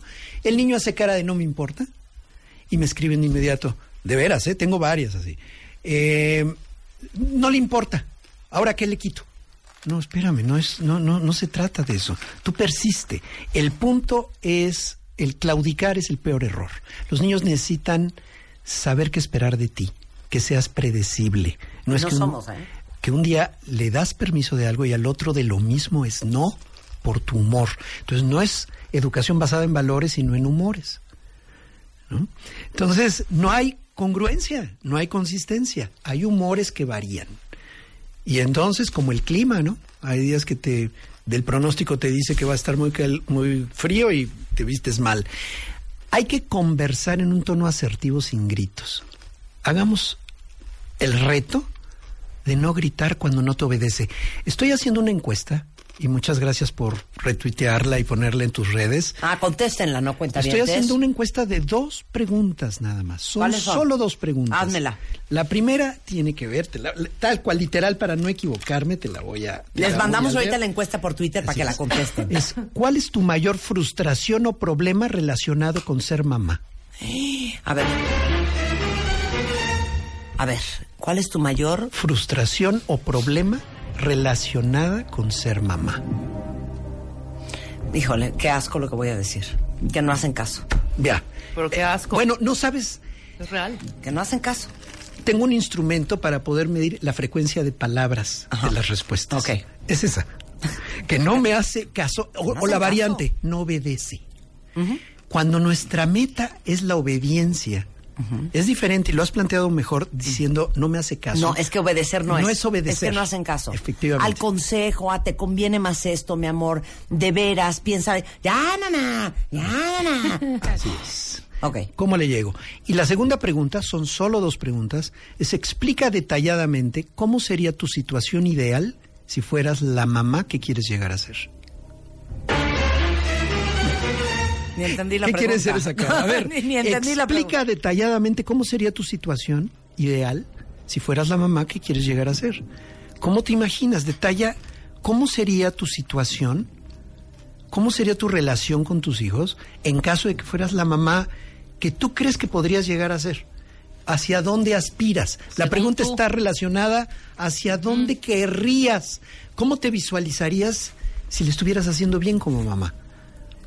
O si lo estás haciendo bien como mamá. ¿Cómo, a qué le aspiras y a qué le tiras? Primero en paz. En Marta. armonía. Primero en paz y Armonía, tranquilidad. Sí, armonía. Vale. vale. Armonía. Que haya comunicación. Bueno, ¿Qué tal, ¿Qué tal sería que le pudieras decir a tu hijo adolescente, todos sentados en la mesa, no traen celulares porque se los dijiste hace una semana y entonces sí hicieron caso, entonces no hay celulares en la mesa y están poniendo atención y están participando y entonces tú te volteas y le dices, oye, cuéntame. ¿Cómo va lo de la búsqueda de chamba? Y que te diga, híjole mamá, pues mira, te cuento. Eh, estoy buscando en tales lugares porque fíjate que me late dedicar, ¿no? bien, en vez de, mal. Mamá, te digo algo, no me preguntes eso, o sea, me ponen del peor humor, me metes chango, no, no quiero hablar de eso ahorita. Bueno, entonces deja el celular, mi amor, y participa. No voy a dejar el celular, no voy a dejar el celular. Estoy escribiendo una cosa. Una amiga que tiene una buena- Déjame hacer mis cosas, no me controles. Tienes que poner simplemente. Hoy he estado platicando, mamá, y contigo y he investigado mucho. Y ¿sabes qué? Ningún fin de semana voy a salir. Sé que está muy, muy difícil la situación en las calles. Hay mucha inseguridad. Entonces, aquí voy a estar encerrada todos los fines de semana. Ni una fiesta, mamá. Te he hecho mucho caso.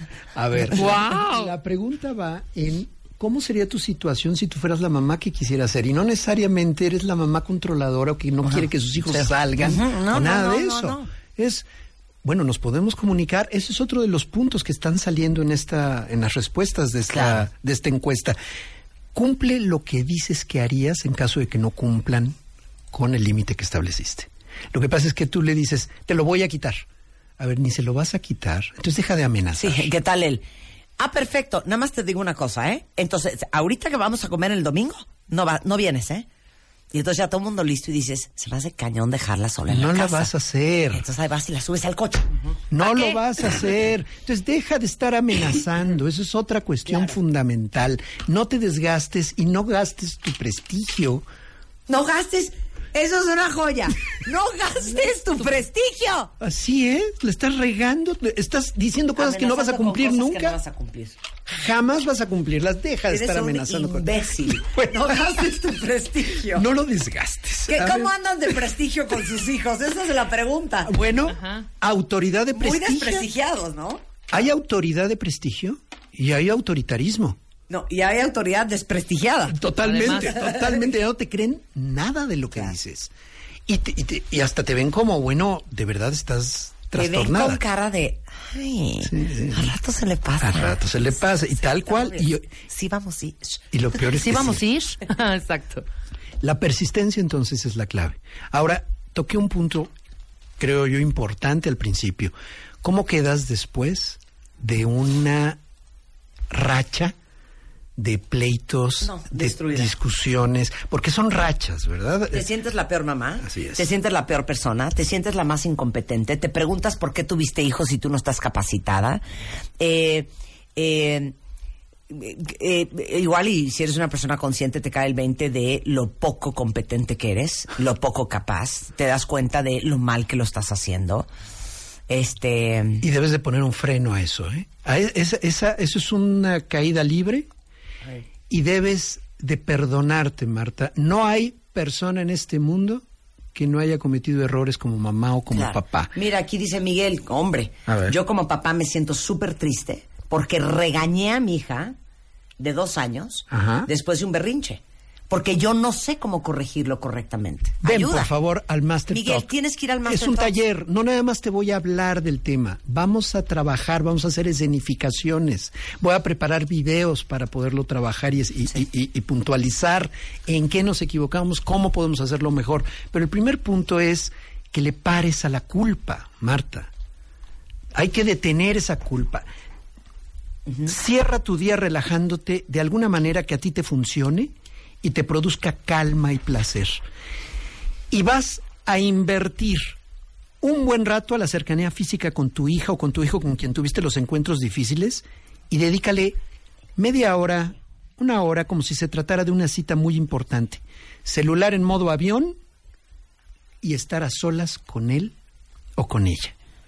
Y por favor, cuando estés en este tiempo de, de reconciliación, ya no toquen el tema del conflicto. Solo jueguen o platiquen de cualquier cosa neutra que no detone nuevamente el conflicto. Pasa un rato divertido, trata de que sea un tiempo cálido, no le des lecciones de moral en ese momento, por lo que los sermones y lecciones no vienen al caso cuando estás tratando de restaurar un poquito Sí. el vínculo emocional con tu hija después de una fuerte semana de pleito por la tarea, por el uniforme, porque el celular, por lo que haya sido. Ya no toques ese tema, dedícale un tiempo y de verdad, perdónate. No hay mamá, no hay papá que en algún momento dado no haya explotado. A ver, pero dame los dos ejemplos. O sea, el pésimo manejo y el tocar el tema y el sermón y... No, ya no lo tocas para restaurarte. Sí, pero ¿cómo le hacemos? Ya saben, el... el eh, yo, yo me siento muy mal por lo que pasó y de veras me, me- me descompone que no nos llevemos bien. Pero te digo una cosa, tú tienes que entender que yo como madre trato de preocuparme por ti y hacer lo mejor posible. Y, y me la pones muy difícil, porque al final mi chamba no es caerte bien, mi chamba es formarte. Y, o sea, La generalización que estás haciendo en ese ejemplo estupendo es una generalización que no te va a llevar a nada más que hacer sentir culpable a la chica. Y entonces ella se va a defender. No debes de generalizar en la disculpa. Es, oye, se me pasó, Estuvo mal lo que hiciste, sí, pero vamos a hablar de lo que yo reaccioné. No debí haberte hablado de esa manera. Pero vamos a un paso para atrás. ¿Va? Tú eres experto. ¿Es una buena idea que un padre le pida una disculpa a un hijo? 100% sí. 100%. Sí. Porque uno cree que es un downgrade de autoridad. Al contrario. De los patos no le tiran las escopetas. Eh, No tiene nada que ver con eso. Incrementas tu prestigio. Porque eres una persona capaz de corregir, de saber que se equivoca, corregirlo y repararlo. Mira. No una persona terca que se aferra por una supuesta autoridad. Claro. Autoritaria de- au- estúpida. Pero autoritaria y pues, hay que definir los temas. Pero, por, por ejemplo, en mi caso éramos dos mujeres, dos chavitas. Mi mamá nos ofrecía disculpas cada vez que llegaba tarde por nosotras. Pero nunca por habernos gritoneado enfrente de la gente, por habernos dado un- un- algún pellizcón o por castigarnos. Si habían esas disculpas, perdón, mijita, porque llegué a esta hora, discúlpame, no vuelve, ¿sabes? Habían ese tipo de disculpas. Ahora- no porque, perdóname, mijita, porque te gritoneé delante de tus amiguitos porque llegaste borracha a las 3 de la mañana. Sí, no, bueno, hay cuestión, ojo, las la aplicación de consecuencias no requiere que tú te disculpes, ¿eh? Estoy hablando cuando tú perdiste el control emocional, tú adulto, perdiste el control emocional Claro. e hiciste algo indebido, que sabes que se te pasó la mano. Pero a ver un ejemplo. Vamos a poner que le diste una bofetada. O Oh vamos a God. poner que, que te contestó feo y le reventaste la boca. Claro, claro. ¿no? Sí, sí, sí. Y nada más te dijo, ay, ma, y te hizo boca y tú sopas le das. Es evidente que tienes que calmarte, de verdad dejar pasar tiempo y acercarte y decir, de verdad, lo que hizo estuvo mal y voy a hacer lo necesario para que no se repita. Ok, Perdón por haberte golpeado. clarísimo. No está bien que me hayas contestado así, pero tampoco mi respuesta lo ameritaba. Perdón. Y, y- y- y dejar que las cosas, dejar que la, la- la hija o el hijo, pues en un momento dado también se tome su tiempo para procesarlo, porque claro. está furioso, ¿no? Claro, claro, claro. Cuando tú pides la disculpa no quiere decir que te la van a dar de inmediato y no se trata de que te digan, sí, te perdono.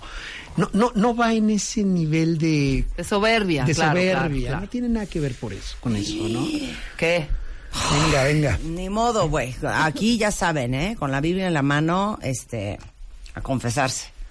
Me da una culpa horrenda cuando regaño a mi hija, le grito, la nalgueo, y más cuando será la única. Y cuando llora porque la regañé, me dice que nadie la quiere en la escuela. Pues empezando por ti, ¿no? Sí, claro, empezando por ella. Así es. Eso es lo que percibe la niña con la agresión. Entonces, tú como mamá, vale la pena, primero, que te fortalezcas un poquito, que te des un espacio para ti. Segundo, que pases tiempo sin hablar del tema con tu hija, solo para fortalecer la relación. Váyanse al cine, váyanse al parque, tómense un tiempito y en su momento le dices, oye, yo no debí haberte pegado Claro. y te quiero y te adoro. Hasta ahí. Tampoco exageremos de... No, no, no, claro, de- pero- Sí, porque si no estamos en el pero, escena. ciclo pero- de la pero no lo vuelvas a hacer. Y no lo pero te voy a decir, a mí lo que me parece impresionante de que tu hija te diga al final de eso, nadie me quiere en la escuela. Lo que en realidad te está diciendo Está triste. es que tú no me quieres. Y está triste y por eso se porta mal contigo y tiene que manifestarlo en algún lugar. Entonces, sí es importante poner ese freno de mano Claro. y decir, me disculpo, sí, definitivo, no te quita ninguna autoridad. Al contrario. Al contrario, de verdad. Ahora, ¿cómo ayudar emocionalmente a los hijos ya en situaciones más concretas? Desde una pesadilla hasta que lo están molestando en la escuela o la pérdida de una mascota o la muerte de un ser querido.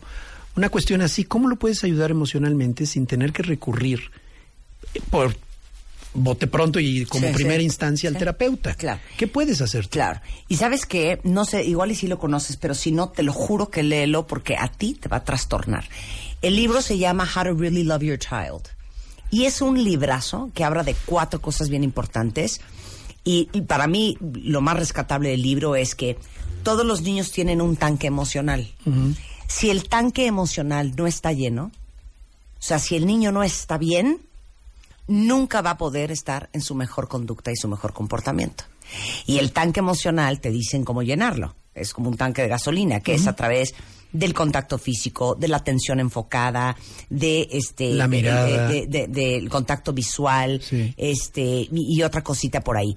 Pero es un poco lo que estás diciendo, o sea, un niño que no tiene el tanque emocional lleno no puede comportarse de la mejor manera posible. Y ahí te va otra. ¿Qué tal si el tanque lo tiene lleno de gasolina adulterada? Claro. Claro. ¿A qué voy? ¿Cómo logramos drenar ese tanque Descompuesto. mm, descompuesto de gasolina de porquería y ponerle la de mayor octanaje, la buena buena? Para llegar a eso, porque muchas veces lo que trae, sí trae un tanque lleno emocional, pero de basura. ¿Cómo logro que mi hijo, cómo le, le- le- como cuando cambian el ¿Cómo aceite, drenas? Sí, sí, ¿cómo como cambian el aceite y le quitan el tornillo y sacas y pones el aceite limpio? ¿cómo purificas ese ¿Cómo tanque? purificas ese tanque? Eso es a lo que yo quiero en este taller dedicar un buen rato. Y, y les digo una cosa que es traumante porque eh, aunque tú este eres más autor y más gurú este que terapeuta, no das terapia. No, no doy terapia. Pero todos los terapeutas que hemos tenido aquí en, en, en, en- en niños dicen lo mismo. Normalmente el problema son los papás. Y es obvio, porque hurt people hurt people. Y nosotros también traemos un tanque emocional bastante intoxicado y, y- y- y con, pues, con harto sedimento, ¿verdad? Entonces, ¿cómo vas a poder manejar las emociones de alguien más si tú no puedes manejar ni las tuyas? Entonces, estamos un ciego enseñándole un tuerto. Bueno, esa es la razón por la que fundé Escuela para Padres en los años 80. Me veían como bicho raro en escuelas. ¿Cómo escuela para padres? Eso no existe, nadie va a ir. Bueno, debía haberla llamado Escuela para Madres, solo iban mamás, nadie de papás. Hoy se está equilibrando. ¿Cómo le hago? No necesito yo ser una persona totalmente terapeada, totalmente eh, estable emocionalmente. Sí, el Dalai poder- Lama, No, no, no, para poder ayudar emocionalmente a alguien, ¿eh? Puedo entrenarme para ello. regresando del corte, ¿cómo se hace eso? Y por eso los estamos invitando al Master Talks eh, con Vidal Schmil. Los boletos ya están a la venta hoy, es el 10 de marzo para que aparten la fecha, pero entren a masterbeomundo.com, ahí está toda la información. Y vénganse a aprender con nosotros de cómo ser el padre y la madre que tus hijos necesitas, necesitan que tú seas. Regresamos con más después del corte. Bebemundo presenta.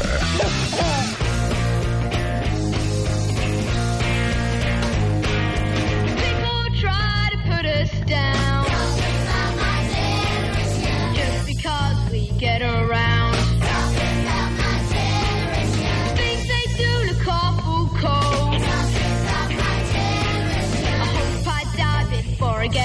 Las 12.35 de la mañana en W Radio. Miren, cuentavientes, nunca mi intención es, es agarrarles el corazón y sacárselos del pecho. Pero veo que todo el mundo está jalándose los pelos en redes sociales porque estamos hablando de lo que más nos duele y de lo que más nos puede, que son nuestros hijos. Y Vidal Schmil, que es un extraordinario pedagogo con muchísimos años de experiencia, fundador de Escuela para Padres, porque en los 80 él entendió que la resolución del problema con los hijos empieza por uno.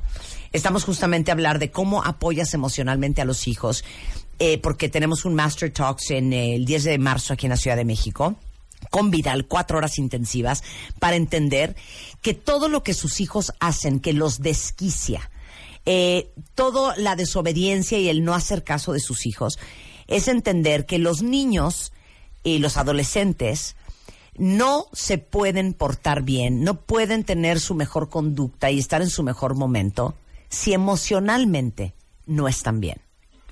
Porque un niño que se porta mal, seguramente de fondo hay ansiedad, hay miedo, hay irritabilidad, hay enojo. Entonces nosotros queremos curar el problema con una curita, que es una nalgada, un regaño, quitándole el celular, un castigo infernal, sin ir más allá a entender qué hay de fondo.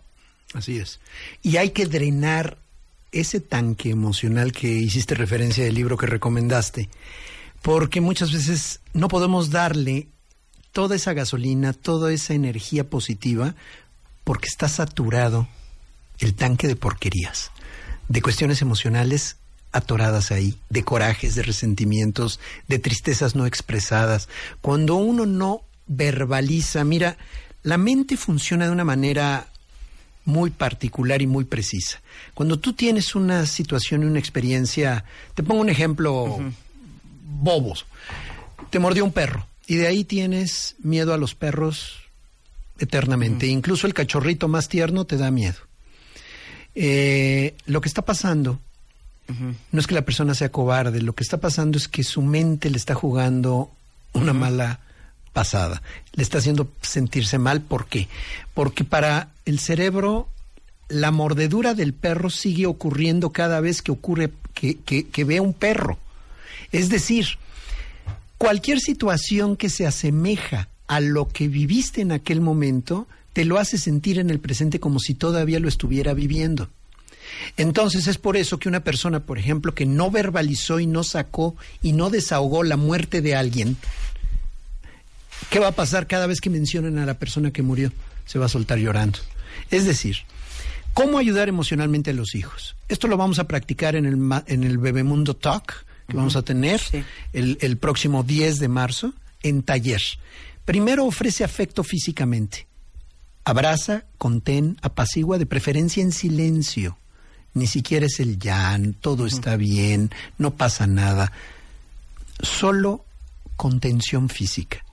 Posteriormente, cuando lo veas más tranquila o tranquilo, puedes preguntar, ¿quieres contarme algo?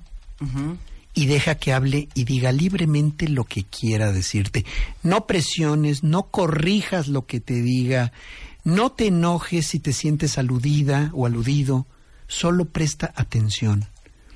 Compréndelo y no lo interrumpas. Deja que saque todo lo que tiene dentro.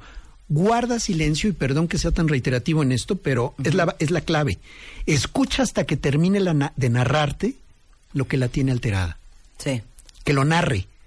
¿Cómo se enteró? ¿Qué pasó? ¿Qué ocurrió? Cuando haya terminado, pregúntale si quiere decir algo más y vuelve a conectarte físicamente si es que ella o él lo permite. Puedes abrazar. Y cuidado, si te tocó alguna fibra sensible tuya, no llores tú en ese momento, llora después y en otro lugar. Porque el tema, la que está afectada emocionalmente es tu hija o tu hijo. No le pongas a tu hijo ahora la tarea de consolarte a ti. Porque a ti te detonó algo. Porque inevitablemente va a haber un ping-pong ahí de emociones que te va a tocar una fibra de algo que no hiciste adecuadamente, de que no la alimentaste correctamente, de que no la protegiste en su momento. Sí, sí, sí. Algo va a tocar. Sí, sí, sí. Y muchos de los que eran escuchas se ponen a llorar y ahora son los que necesitan ser escuchados. Ya la, ya la regaste totalmente. No con tu hijo en ese momento. Solo contienes y te callas.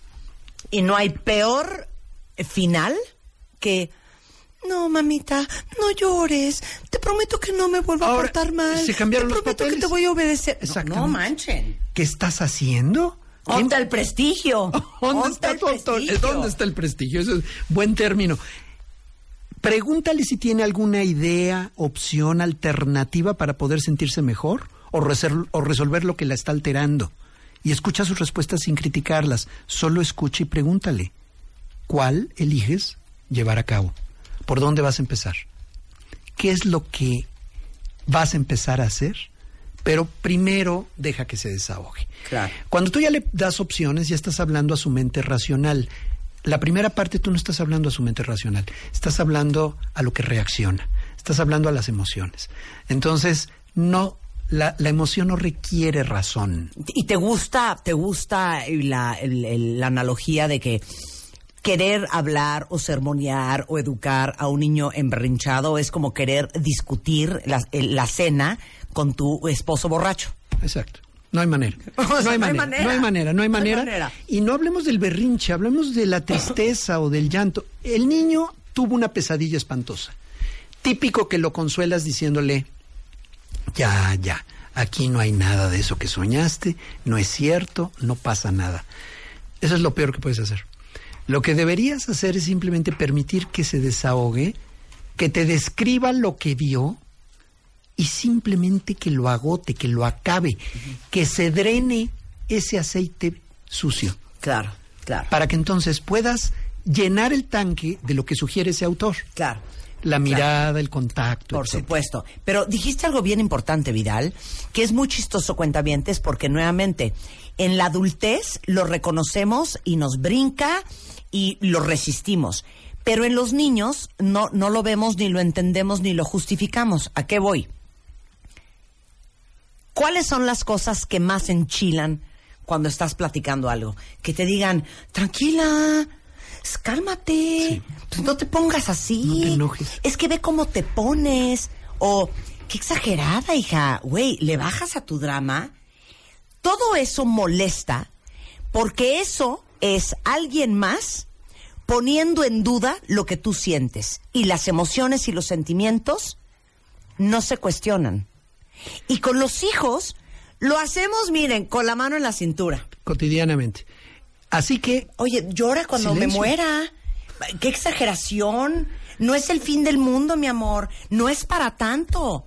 Y entonces todo el mensaje es, como tú eres un niño y tienes cero responsabilidades más que sacarte buenas calificaciones en el colegio y recoger tu cuarto y más nada, tú no tienes ningún derecho a estar, dos puntos, estresado, encabronado, enojado, irritado, hasta la madre. Tú no, porque tú eres niño. Así es. ¿O no, cuentavientes? Deja que saque todo, que saque todo y no interrumpas. Y sabes, cuando te haya dicho todo y te diga no llama, en ese momento le das las gracias. Tienes que agradecer que tu hijo te lo dijo. Oye, gracias por decírmelo, gracias por confiármelo. Claro. Eso le ayuda como cierre psicológico porque lo hace sentir escuchado. ¿Cuántas veces tú hablas con alguien y nunca te da las gracias o te hace un gesto o te dice cualquier palabra que te indica que te comprendió y te quedas con una sensación de que no acabé o de que no me entendió o de que no debía haber dicho, no debía haber dicho, dije de más. O, ¿para qué perdí mi tiempo si este no entiende nada? Así es. Y es porque ese que sí te entendió probablemente no mencionó la palabra gracias por contarme. Gracias, claro, por tu confianza, exacto. Y con eso das un cierre. Es bien importante. Dile, por ejemplo, está enchilado porque no le compraste algo. ¿Qué sientes cuando no te compro algo? ¿Qué, qué, ¿Cómo te sientes? No, pues muy enojada. Eso es diferente. enojada, mamá. ¿Cómo voy a sentir? Eso es diferente a. No es posible que cada vez que vamos a la tienda quieres que te compre todo. Sí, sí, sí. Es totalmente diferente porque le estás diciendo, dime. Puedo saber Sí, que estás- vomita. Vomítalo. Eso no significa que voy a ir a comprarlo, ¿eh? Sí. Claro, no se lo voy a decir así. Sí, sí, sí. Porque eso va a empeorar la situación. Claro, pero en el momento es, ¿qué sientes? O, ¿cómo te sientes de que no he estado contigo? La culpa por el trabajo. muy y por- triste, mamá. O sea, porque siento que no me quieres y que todo es más importante para ti que yo. Imagínate que le respondiera a alguien torpemente. Sabes que en el mundo no todo gira alrededor tuyo, que hay no, no, cosas no, que ahí te va hacer una y- torpeza peor. A ver, llórale como niño. A ver, llórale. Es que, ma, es que no te veo nunca y estoy... Oye, mi amor, o sea, ¿tú crees que yo quiero trabajar? Lo hago por ti. Lo hago por comprarte cosas. Porque tengas un techo. Porque vayas al colegio. Además. Ay, ¿Qué cosa más cagante? Ahí te va otra. Es que les digo una cosa, también somos cagantes los oye. adultos. Así es. Estás presione y presione por comportamientos determinados que tú ni siquiera has, Oye, hasta nos darías permiso de decirle, mi amor, entiendo perfecto que estés que te lleve el diablo. Sí. Porque si yo fuera tú y a mí mi mamá no me comprara lo que tú quieres que te compre ahorita, yo también estaría furiosa como tú. Pero Empa- no va a haber. Empatía, empatía, empatía. A ver, ¿te sientes triste porque murió el gatito? Es totalmente diferente a era solo un gato. Mañana te compro otro, carajo. Sí, no, no. ¿Va? Ese es el tipo de cosas. No, échate otro, échate otro. Ahí te va otro. Estamos A ver. enfermos, ¿eh? A ver. Estamos enfermos. Lo que sí deberías decir es, ¿qué sientes cuando está oscuro? A diferencia de, ya estás grandecito para esos mieditos, Sí. ¿no? O así, ¿no? Así, ahí te va. Esta es la otra versión de tú llórale, que está oscuro. Tengo miedo, ma. A ver, voy a prender la luz otra vez, de veras. No puede ser esto, Sí, exacto, carajo. exacto, exacto. A ver, ¿dónde hay? No hay monstruo, ¿dónde hay monstruo? ¿Quieres que me agache la cama? Me voy a agachar. A ver, no hay nada. ¿Ya? Abres el closet, ¿Ya? sacas las ¿Ya? maletas, no hay nada. ¿Ya? Efectivamente. Ya estás grande, ¿no? Les digo una cosa, no puedo creer, somos un horror. No tenemos, hablamos de empatía, pero no la practicamos. Hablamos de comunicación, pero nuestra comunicación es violenta. Hablamos de supuesta, de, de supuesta comunicación con los hijos y lo que hacemos normalmente es no escuchar. Por eso ese libro se llama así. Porque fíjense qué perverso y con eso arranca. Ya prometió Vidal que lo va a comprar. Lo voy Es a más, leer Lo, lees y nos haces un programa de Ah, ese pero libro. claro. Dice algo que es lo más perverso. Si a ustedes les preguntaran, ¿tú amas a tus hijos? Al 100. 100%. No hay duda de que amas y adoras a tus hijos. ¿Estamos de acuerdo? Ok. El que tú ames a tus hijos no necesariamente significa que tus hijos se sientan amados por ti. ¿Cuántos no tenemos amigos que te dicen, es que la verdad, mi papá a mí no me quiere? Y te volteas y le dices, ¿cómo crees, güey? Claro que te quiere tu papá, te adora. Te va otra. A ver qué te falta. Sí, claro, claro ¿Qué te que te, ¿cómo no te va a querer? Te da todo. Ese es indis- seguramente lo quiere. El punto es que tu amigo no siente el amor de su papá. Y por eso hay otro libro que les hemos recomendado mucho que se llama The Five Languages of Love, porque a lo mejor tú entiendes el amor a través de actos de servicio, o a través de palabras de afirmación, o a través de contacto físico, y tu mamá era un bloque de hielo que en tu vida te dijo algo bonito y en tu vida te abrazó. Y ese es tu lenguaje del amor y así entiendes el amor. Entonces, no solamente se trata de amar a tu hijo. ¿Cómo puedes amar a tu hijo más eficiente, de manera más efectiva? ¿Cómo puedes hacer para que tu hijo se sienta amado por ti, que es muy diferente? Ahora, tú sigues hablando de llenar el tanque. De equivalentes tanque, de llenar el tanque. claro. Yo estoy hablando antes de drenar y limpiar la maquinaria para poderlo llenar. Lo que dices es, no hay forma de rebatir eso. Pero antes Sí. vamos limpiando A purificar. el aceite, A el aceite sucio. Claro. ¿Cómo le hago? La comunicación, la verbalización es fundamental. Permite que tu hijo se exprese y no interrumpas. Cuando una persona es capaz de expresar lo que sintió, en ese momento reinterpreta la realidad de lo que vivió. Y aparte, miren, eh, la hija de Florencia ya tiene inteligencia emocional. La hija de Florencia le dice, estoy enojada contigo, mamá. Wow. Qué increíble que tu hija pueda reconocer la emoción y decírselo. Tal cual. Y entonces Florencia dice, ¿qué chingado le contesto? Ok, mi amor, pues, ¿y ¿Por? qué pasó? ¿Qué te hizo sentir así? Y que verbalice. Y verá que la- si la niña es capaz de decir ya su emoción y le dice, no me cargaste, me hablaste feo, con eso tengo. Ya, Jessy, ya me voy a aventar por la ventana. Ya, no puedo más. Es que les digo una cosa. Por este desquicie nació Bebemundo hace 17 años. Por este desquicie. Jessy dice, mi hijo, todo el día Vidal, me pregunta si lo quiero. Y yo ya no sé qué más hacer para que se dé cuenta que lo quiero mucho. Lee The Five Languages of Love. Eso es una. Y hay que bajarle a, a- a la ansiedad al niño y a la propia forma ansiosa de ella de expresar su amor. Porque probablemente está besuqueándolo, cargándolo, llevándole, comprándolo. Espero no lo estés haciendo de esa manera, pero si es así, ten cuidado porque eso no manifiesta amor, manifiesta ansiedad. Es totalmente diferente. Te voy a mandar ahorita a ti, a ti, a ti, nena, un libro que se llama The Five Languages of Love eh, of Children. Para que tú entiendas, descubras ahí cómo entiende y, y recibe el amor tu hijo, para que tú le puedas hablar en ese mismo idioma y tu hijo se sienta querido por ti. Y bueno, yo te traigo tres libros de obsequio para cuentavientes del libro de Berrinche, su manejo eficaz, justamente Sí. para que puedas también proponerlo. Los regalamos, los Lo regalamos. Y esto tres. está a la venta, Está a la Vidal. venta en todas las librerías, está en Gandhi, está en el sótano, está en Casa del Libro, está en todas y por supuesto en escuelaparapadres.com. Ahí lo venden. Ahí lo vendemos y lo mandamos por Y literal paquetería. es una libreta como si fuera un moleskin Así es. y es un libro de trabajo. O sea, no es un libro, es un libro de trabajo. Un cuaderno de la Es un cuaderno, Así exacto. Este, les voy a regalar tres. Mándenme su ID de cuenta y con muchísimo gusto se los regalo. Y de todos modos ya saben que está a la venta en todas las partes donde dijo Vidal Schmil. Si quieren seguir en, eh, en contacto con Vidal, es arroba escuela guion bajo padres. Este, y importantísimo. A ver, todo esto que hablamos en 40 minutos Vamos a hablarlo cuatro horas con Vidal. Y en taller. El próximo, eh, y en taller, para que ustedes no solamente escuchen, sino también hagan. Eh, es el 10 de marzo en el espacio Virreyes aquí en la Ciudad de México. Vénganse donde sea que estén. Este, en las lomas de Chapultepec. Los boletos están hoy en preventa ya. Apúrense y ya parten 10 de marzo. Así díganle a toda su familia. 10 de marzo ni cuenten conmigo porque me voy a ir a, a, ¿sabes qué? A capacitar. Es de 9 a 1. Es de 9 a 1. Ya, Es sensacional. Toda la información en masterbebemundo.com, diagonal talks, diagonal 2018 berrinches. Pero pongan masterbebemundo.com. En. Facebook, Escuela para Padres de Vidal Schmil, les voy a pedir, por favor, que me ayuden respondiendo estas dos preguntas de la encuesta, porque eso me va a dar un giro muy, muy preciso y muy enfocado a lo que tú necesitas. Sensacional. Híjole, qué, qué apasionante, ¿no? Cuenta bien. Estuvo súper intenso el día de hoy, pero esto, esto es para lo que vivimos acá.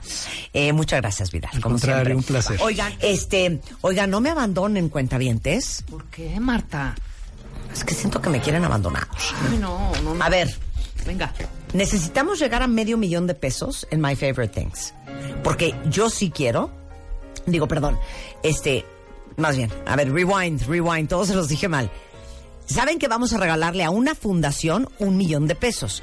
Ya les presenté a BIFAC, ya les presenté lo que hace World Vision el día de ayer, y me falta presentarles lo que hace Michu Mao, lo que hace Casa de la Amistad Niños con Cáncer y lo que hace Cadena. Eh, quiero que me ayuden votando en wradio.com.mx o martadebaile.com a qué fundación creen ustedes que deberíamos de darles ese millón de pesos.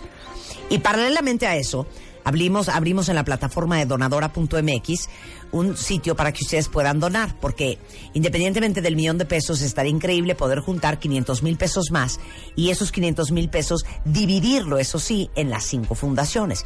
Entonces, eso significaría que a cada fundación le tocarían 100 mil pesos. Llevamos 244 mil pesos, más o menos la mitad.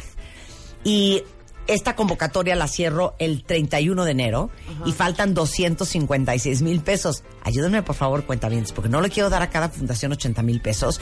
Y yo sé que ustedes son súper generosos y acuérdense que lo, en la vida lo que va de ida va de vuelta y que el músculo de la generosidad es algo que tenemos todos que ejercitar.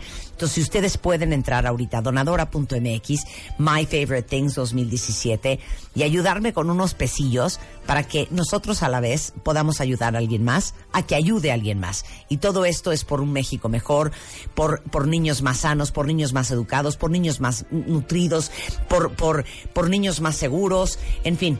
eh, es wradio.com.mx, martadebaile.com, donadora.mx, y ya saben que esto es presentado por la tarjeta W Radio, que generosamente nos donó este millón de pesos.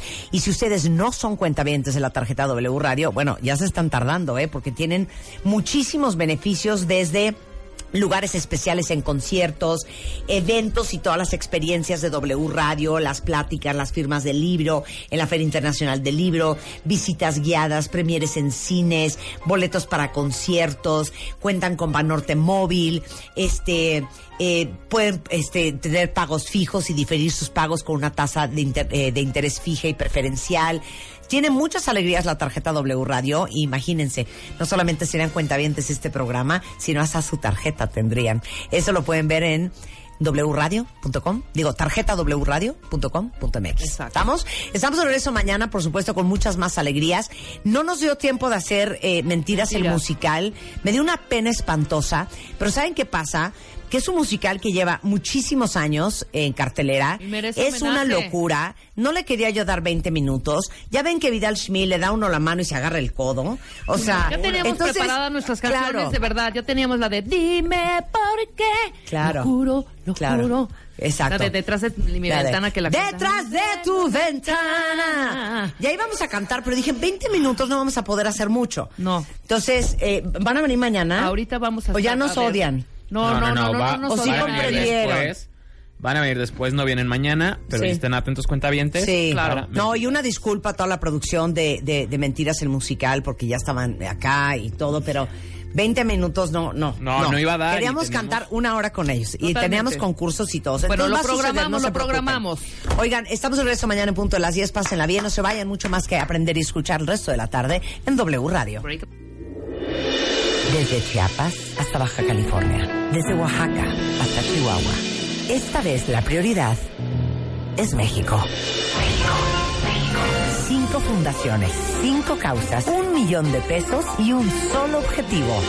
Ayudar a los que más nos necesitan. Y ejercitar el músculo de la generosidad. Vota por tu causa, comparte y ayúdanos a ayudar. My favorite things. My favorite thing, my favorite thing. Sumando esfuerzos. Esta vez la prioridad es México.